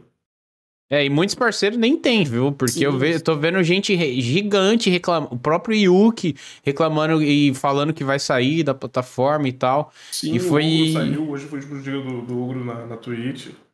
Caraca, essa eu já não sabia também. Cara, foi até bom então a gente ter tocado nesse assunto. Porque tu abriu minha mente em vários quesitos, viu? Porque recentemente eu fiz uma live falando sobre isso, sobre o chat, para anunciar essa mudança de número de lives que eu vou fazer. E eu não sabia dessa questão de da pessoa ganha enquanto assiste e tal, porque assim, eu sempre bato nessa tecla de, pô, o que me prende na Twitch hoje é que assim, a plataforma ela funciona muito bem, já sei. É aquilo que tu falou de zona de conforto, né? Então envolve muito isso, é claro. Mas assim, é inegável que a Twitch funciona muito bem, o chat é, é muito bom, tipo, a questão de bits e tal. É, do bits agora tá valendo mais a pena, né? O sub nem tanto. Mas assim, tudo funciona muito bem, né? A experiência para quem assiste é maravilhosa, porque assim, eu penso em quem assiste. Porque para mim, não, fa não faz diferença a plataforma que eu tô nesse sentido, porque quem me paga, igual, isso é uma coisa que a Pimenta Rosa falou aqui. Quem paga a gente não é a plataforma, quem paga a gente são vocês que estão aí assistindo. A gente que não tem contrato, é claro, né? Sim, então, sim. assim, às vezes eu fico muito preso nesse pensamento de, pô, vou abrir a mão da comunidade que eu criei na Twitch pra e a galera que doou pra caramba, que to top sub, top beats também. Então, tudo isso entra na minha cabeça. Mas vendo por esse lado que tu falou de, pô, quem acompanhar vai tá, quem gosta de você vai estar, tá, independente sim, de onde for. eu vou ver como é que vai ser os próximos dias aí. Eu vou fazer esse teste aí, cara. Pelo menos um, um, um tempinho em outra plataforma para ver como é que vai ser. Porque realmente, cara, nos últimos dois meses é o que eu te falei. Eu senti no bolso e não foi pouco, não. Sim, eu também, eu também. É eu até falo, falo com a galera, falei, olha, eu trabalho carteira assinada 220 horas por mês. Eu faço de live mais ou menos 140 a 160 horas por mês. Então, brincando aí, tem quase 400 horas de, de, de trampo. E, cara, 160 horas de trampo pra você não receber é complicado. Então, pesou e realmente mudei mesmo. Caramba, velho. Bom, mas que bom que você tá tendo uma ótima experiência. É, é, legal também essa. É o que eu te falei também, né? Eu fico com o pé atrás em relação dessas plataformas novas, entre aspas. É, novas, na verdade, né? Mas elas vêm de, de uma empresa. É, então, é muito novo, então nem preciso das aços, mas enfim, é porque assim, eles oferecem bastante benefício no início, justamente para ser, né, o chamariz, para chamar essa galera de outras plataformas e para ser o diferencial mesmo deles. Só que aí eu fico com aquele pé atrás de tipo, pô, daqui a seis meses como é que vai ser? Será que eles vão quebrar? Eu vou ter que voltar pra Twitch de novo, pá. Enfim, a gente não tem como saber isso, é meio que tentativa e erro, né? Tu vai com a cara é. e com a coragem, e é isso aí, se não for, depois a gente vê, né? Então assim, eu, tô, eu tenho muito pé atrás em relação a isso. Mas, enfim, como eu falei, que bom que tá sendo uma experiência legal. Vou ver como é que vai ser. Eu vou também coletar informação de outros streamers que estão lá na plataforma. E vamos ver, cara, porque não me, nada me prende aqui, não. Cara, Só meu público mesmo. Depois eu até um assim, off de conversa, inclusive, da situação do, do seu irmão com o Nobru e. Bora, bora! Depois dessa listagem aí, cara, a gente tem uma lista já, se não me engano, são próximos a 30 streamers aí de pod que tem estão aí, né, no patamar entre pequeno e médio streamers e alguns nomes grandes também estão pensando em mudar e já mudaram alguns, então a gente conversa certinho, te, te ajudo, te mostro a plataforma, cara, que é, é não Fechou. com isso. Pô, agradeço mesmo a força, com certeza vamos, vamos conversar sim, você já tem meu zap, né? A gente troca essa ideia off, então. Gente, já caminhando aqui pro fim desse episódio, vamos lá pra pergunta da galera. Acho que são duas perguntinhas aqui. Você quer dar uma pausa? Você tá de boa? Ou...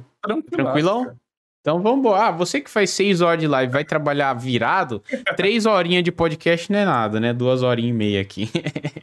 Deixa eu só abrir meu WhatsApp aqui. Agradecer todo mundo também que mandou contribuição e o Pai Tá de Céu também, o mod aí também que mandou as perguntas aqui para ah, mim. Coisa boa. É, ele mandou vários sub de presente, então com certeza tem direito à pergunta. O pai tá de Celta perguntou: primeiramente, muito boa noite, Fest 17. Muito bom esse episódio, com certeza vai inspirar muita gente. Mas vamos para minha pergunta, que é: mesmo depois de desistir de ser pro player de CS, você ainda acompanha os campeonatos? O que tá achando da estreia do Coldzera na Complexity? E a nossa Godsent mandando muito, hein? Olha, eu me desliguei um pouquinho, até porque é, a nível de treino, de ter, realmente otimizar, optimizar o treino, o tempo que eu tenho para treino. Como Sim. eu trabalho de 7 às 17 e faço 6 horas de live, eu não acompanhei tanto. Mas eu vi a, a... o time do Coldzera. Cara, eu tomei um susto, inclusive, porque até a última informação que eu tinha, eu sabia que ele ia sair, mas eu não achei que ele ia pra Complexity. Ele saiu da, do time da FaZe, o Coldzera é, tinha uma tríplice coroa aqui com, com o o Fallen e o Fer, né, que eram os times da MBR, jogaram bastante tempo juntos, e o, o Coldzera foi pra FaZe. E eu não Sim. achava que ele ia sair de um time americano, vamos dizer assim, tem nacionalidade diferente, mas o time basicamente americano, para um outro time americano, é, que é complexo.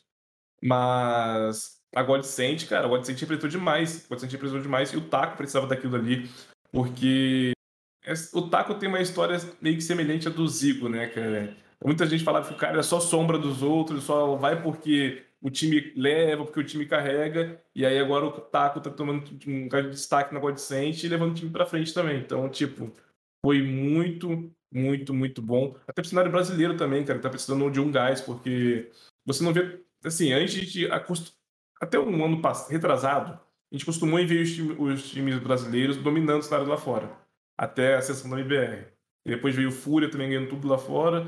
E isso é, acostumou os brasileiros a ver tipo, o nosso time lá fora, ganhando, fazendo é, troféus, essas coisas.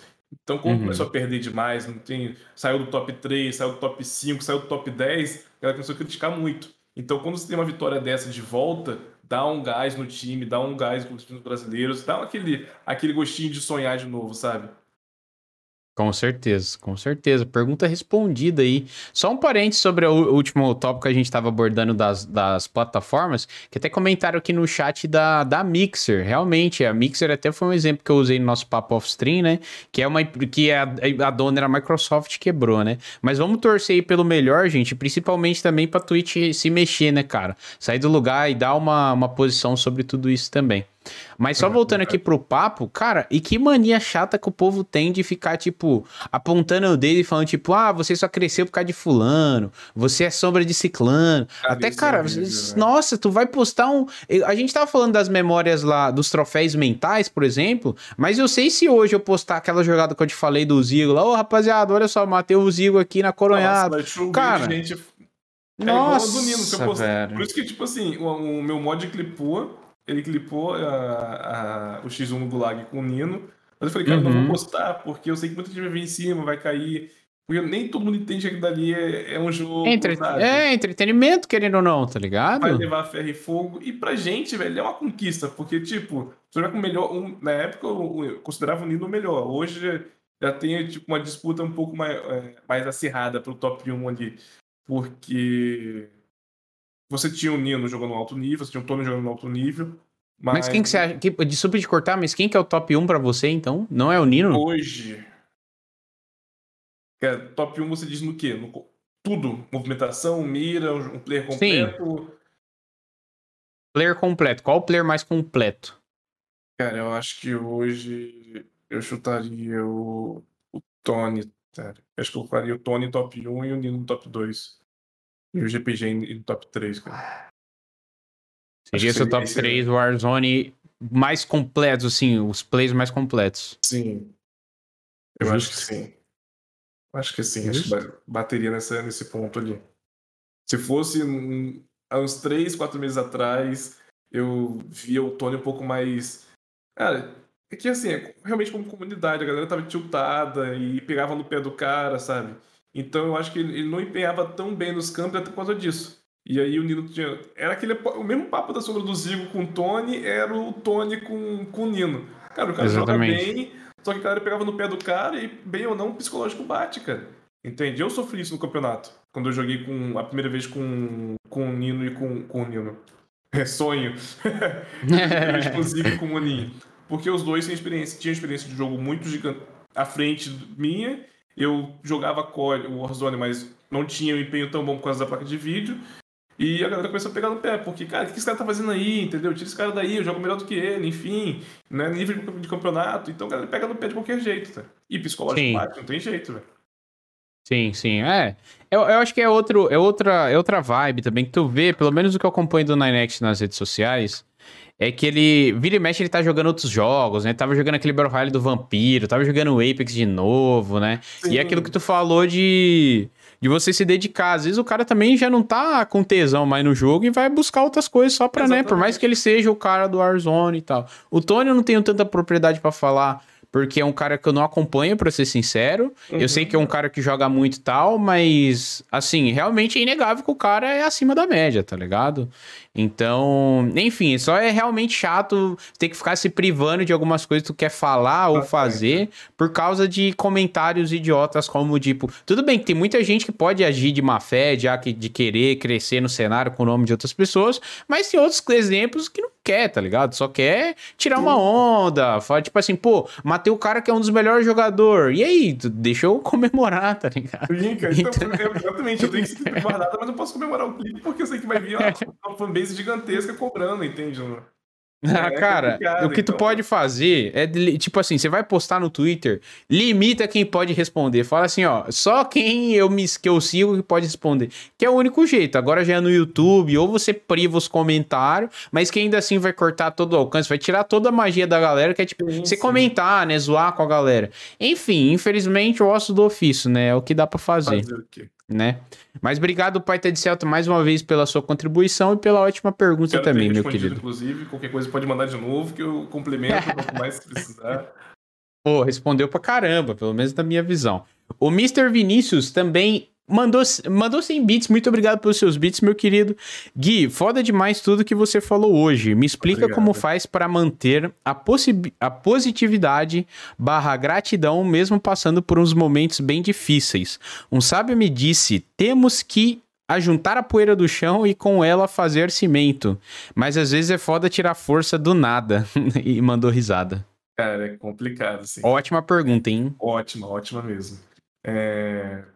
Como eu disse um pouquinho no início, né? Falei, cara, a gente, pelo menos para mim, é... o espaço é mais vetado, você ser negro no, no, cenário competitivo já é difícil. Como disse Warzone, você não vê muita gente. É... Streaming, você não vê muita gente, até porque para streamar você precisa de um PC, acaba sendo algo custoso. É... A realidade financeira entre raças, você, a gente sabe que é diferente. Então, cara, então basicamente é pancado o tempo todo. Então eu falei, cara, eu já tô tão calejado, realmente é esse ponto, né? Cara, é. é eu acho até errado a gente se acostumar com isso, de, de, de perder tal coisa, de não ganhar, ou de não ser escolhido porque por causa da cor de pele, ou classe social, enfim, qualquer outro ponto. A gente tá tão acostumado com isso, tipo assim, acostumado é, é igual o cara que luta taekwondo, vocês que a galera conhece, que luta taekwondo. O que, o cara taekwondo? O cara vai batendo na perna com bastão, com a madeira, para calejar a perna. Depois ele fica fazendo um rolinho para deixar a casca da perna mais grossa. É mais ou menos a mesma, a mesma segmento, a mesma teoria. A gente apanha tanto que a pele fica mais grossa e acaba que não afeta mais, entende? Esse tipo de situação. A gente fala assim, tá, beleza. É só mais uma do que já aconteceu. Vamos lá, levanta a poeira, bate e vamos ver se dá pra fazer de novo, entende? Eu acho que é esse o ponto de, de da gente ter tanta garra de ter, passar por uma fase ruim e virar uma situação boa, entende? Apesar de eu achar isso errado. Até falando agora. É, tipo, assim, a gente se acostumar com algo ruim não é, não é o natural. É o famoso mal necessário, né? Isso, mas infelizmente é o que acontece. Certeza, com certeza. Mais que respondida a pergunta aí, Vinizão. Até mandou um profundo ali no chat. Mas é isso aí, cara. Essa é a visão. Acho que não tem nem o que complementar. Eu acho que o 17 aí tem muito mais propriedade para falar sobre isso que, como eu falei, velho, perto da história dele, tipo assim, quando um convidado fala uma coisa, eu falo alguma experiência parecida comigo, mas não é para ter aquela pô, eu sofri mais, ou não sei Nossa, o que, sabe? É só para compartilhar mesmo as experiências, porque é interessante a gente trocar essas figurinhas, que é o que eu falo, tipo assim, tem vezes que eu faço sempre, tem umas, umas perguntas que eu sempre faço pros convidados, que eu acho que é legal a gente saber, sabe? Tipo, igual eu falei da questão da família, né? De como é que é a relação sim, do seu sim. trabalho formal com, sabe? Porque para cada pessoa é uma experiência diferente, né? Não adianta eu vir falar, ô fulano, vem fazer live, mano. Live é da hora, você fica jogando, aí a galera manda de pá, pá, não sei o quê. Porque às vezes é, é a experiência é diferente, né? Até uma parada que a gente tava falando sobre mudança no início desse episódio, de cidades que você morou até. É complicado que eu tava até conversando com o Uber esses dias sobre isso, de você indicar pessoas para um lugar para você morar. Tipo assim, ah, eu mudei para Joinville. Se alguém de São Paulo, que é da onde eu sou, pergunta assim: "Ah, fecha, é legal morar aí?" Pô, eu vou falar a minha experiência, entendeu? Às vezes o cara chega aqui, ele tem puta experiência bosta, não gosta da cidade, vai embora, vai me xingar ainda, eu vou perder uma amizade, né? É, então eu... tem, tem tudo isso também. Eu tenho um ponto, inclusive, uma curiosidade para falar sobre isso. Que a galera sempre fala assim: "Poxa, o Rio de Janeiro é perigoso. Toma cuidado com o Rio de Janeiro." É, ah, não vou visitar o Rio, é muito bonito, mas não vou para o Rio de Janeiro. Cara, o Rio de Janeiro é uma cidade como qualquer outra, como São Paulo, como Joinville, como Nova York. mas, é, assim, lógico, a gente tem áreas no Rio de Janeiro que são um pouco mais perigosas. Mas, sim, sim né, não é o Rio de Janeiro inteiro.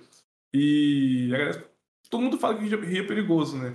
Agora você vai até ficar bravo. Não fica bravo comigo, tá? Não, eu, pode deixar, pode deixar. fui morar em Joinville. Olha só, na minha vida toda morando no Rio de Janeiro, fui morar em Joinville. E. É, tudo, tudo é diverso, né, cara? Você sim, sim. Que Santa Catarina em si, a maior concentração de pessoas são brancas, não tem muitos negros aí. Sim, você vai pra Blumenau, que aqui do lado é só os galegos, cara. Sim, só alemão. Só alemãozão, dois metros de sim. altura, com olho azul e olho verde. Aí estou eu, com a mochilinha nas costas, depois do trabalho, 10 e pouquinha, no. Acho que é no, no Garden, né? Perto do Univille ali. Isso, Garden Shopping, né? Garden Shopping, isso. Eu uhum. trabalhava do outro lado da, da, da rua, do, do Garden, ou a rua que vai sentido Niville. Tem passar uhum. um, um, canteirozinho ainda. Tem a rua, sim, o canteiro, a, a contramão e o shopping. Trabalhava bem ali, desci da empresa, atravessei o canteirozinho e fui esperar meu ônibus. Não fui assaltado por dois alemão? Tá de sacanagem. e você não tava nem com medo nem nada, não rolou nenhum preconceito antes, né? Porque não tem nem como rolar, né? Não tem como. Você vai dois alemão do meu lado, porra. Sim, não, eu, eu tava parando num ponto de ônibus e tinha uma galera, umas oito pessoas. Cara, os caras fizeram um arrastão. Caraca, um arrastão e, tipo, velho. Beleza. É, você olhasse pros dois e falasse assim, cara, os dois são modelo, velho. Tá ligado? Dois uhum. caras de 1,80m, 1,85m, cara, loirão de olho verde, pararam na moto, isso é um assalto. Eu falei, não é possível, velho. Eu saí do Rio de Janeiro, eu nunca posso estar no Rio de Janeiro, velho. Eu, eu saí do Rio pra ser, pra ser roubado por dois alemão em Joinville. Se eu contar isso, o cara morrer da minha cara no Rio de Janeiro, velho. Sério, mano. Vai dar tapa na cara ainda. Vai, pô, neguinho tá de tiração. Que porra de história é essa? velho. Como é Pô, você saiu do Rio de Janeiro pra ser soltado no Joinville, cara? Como assim, velho? É engraçado. Caraca, é engraçado. velho. Essa eu não esperava, viu, mano? Essa foi. É, Mas olha só como é que funciona a nossa mente, né, mano? Tipo assim, dois alemão, igual tu falou, pique modelo, tá ligado? Fazendo é. arrastão é fogo. É fogo. Mas é engraçado, cara. Contei essa história que depois a galera não. Não, eu não acredito, velho. Eu não acredito. Caraca, é rir pra não chorar. Agora dá pra rir, né? Só até brinca, não. Fala, foi você que roubou os caras, não foi? Quem roubou os caras, velho? Os caras estavam com duas armas na mão, levaram minha mochila com o notebook do trabalho, notebook. Tava com dois notebooks na mochila. O pessoal e o do trabalho, os caras levaram tudo, velho. Até Nossa. Mochila, os caras quiseram levar. Eu falei, pô, até marmita. Ah, o maluco tá com fome, tá precisando de dinheiro e tá querendo um ranguinho ainda caseiro. Caraca, velho. Bom, é... triste, porém, né? Igual o senhor Omar, trágico, trágico, mas a gente dá risada. Pô, mas valeu a história aí, né, rapaziada? Para fechar com chave de ouro. Meu querido, muito obrigado pela sua participação. espero que você volte aqui muitas outras vezes para você contar mais ainda, mais dos seus cases de sucesso, oh, ou até mesmo mais dessas histórias engraçadas aí. Com certeza você é um cara que eu saio daqui hoje querendo conhecer pessoalmente, se, pô, trocar uma ideia pessoalmente aí nos eventos ou até mesmo em uma outra ocasião, com certeza. Mais uma vez, obrigado pelo papo, pela inspiração também, por ter tirado um tempo, né, que você abdicou de um tempo de estar tá fazendo live lá e para estar tá aqui trocando essa ideia com a gente, responsa, cara, foi muito maneiro mesmo de verdade. Dou a palavra agora para você se despedir da galera também e falar o que tu quiser aí que o espaço agora é seu, meu querido. É isso, meu querido. Primeiramente, agradecer o convite, cara. Fiquei muito feliz, muito honrado de estar aqui presente. Agradecer a galera do chat que teve paciência pra me falando esse tempo todo, com essa voz chata. Pô, cara maçante, falando, falando, falando. Então, cara, obrigado pelo chat presente. Muito obrigado novamente pelo convite. É, quem quiser me conhecer um pouco mais, redes sociais é Gui com dois is 17, inclusive na Verdinha também é a mesma coisa. É, hoje a gente vai virar a noite aí jogando e o BF 2042 ou 2042, quem quiser acompanhar lá e tiver com insônia, vai ser muito bem-vindo.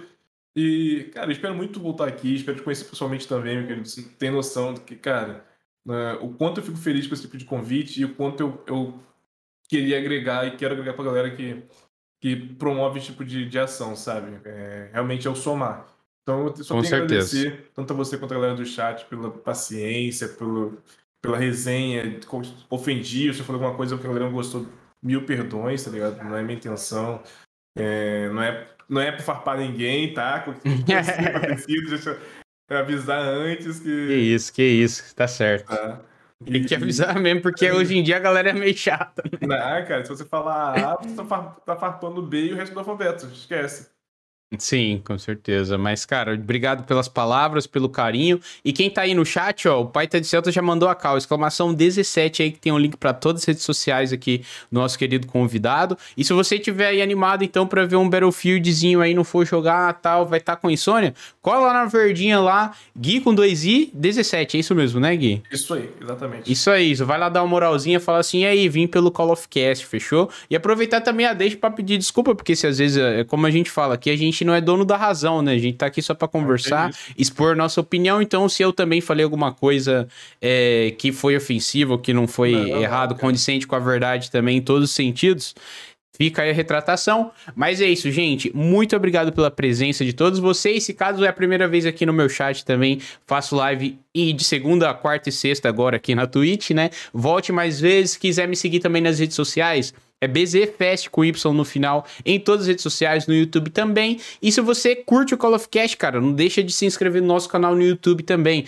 Só dá um exclamação podcast aqui no chat da Twitch, mas se você estiver ouvindo depois, é só você dar um search lá no YouTube, no Google, Call of Cast, que você vai achar, tá? Estamos quase chegando a 15 mil inscritos no nosso canal de cortes. Então, se você ainda não é inscrito, inscreva-se, vem trocar uma ideia com a gente também. E a galera também é muita gente boa lá, sempre respeitosa também. Claro que vira e mexe aparece um outro, mas de forma geral, nossa comunidade é topzera, fechou, gente? E Gui, mais uma vez, muito obrigado, muito sucesso em tudo que tu for fazer. Boa live aí também para você depois. E é isso, meu querido. Valeu, meu querido. Um beijo. Muito obrigado pela essa oportunidade, pelo espaço, mais uma vez pro chat aí. Muito obrigado também por comparecer. E tamo junto, meu nego. É nóis demais. Só uma coisa que eu esqueci. O Josuka mandou 100 bits aqui, ó, 7 minutos atrás. Salve pro 17. Só queria dizer que curto o trampo dele e que nunca desista. Tamo junto, Opa. beijo fest. Beijo, Josuka. Obrigado pela contribuição, meu Com lindo. Não iremos, velho. Isso é, é isso nóis. não é opção, filho. É isso, desistir não é uma opção. E obrigado, Botelho, pelos 17 meses de sub agora também. Tamo junto, olha só que maravilha, 17 mesmo. É muita coisa. Esses meninos é maluco. Como que gosta de ver um cara chato todo dia aqui, velho? Cheio no saco. Brincadeira, velho. Valeu, Gui. Tamo junto, mano. Gente, Tamo beijo para vocês. Mods, pode mandar uma, uma raidzão pra quem vocês quiserem. Eu sou o Jonathan Fest e esse foi mais um Call of Cast. Até a próxima. Tchau. Valeu.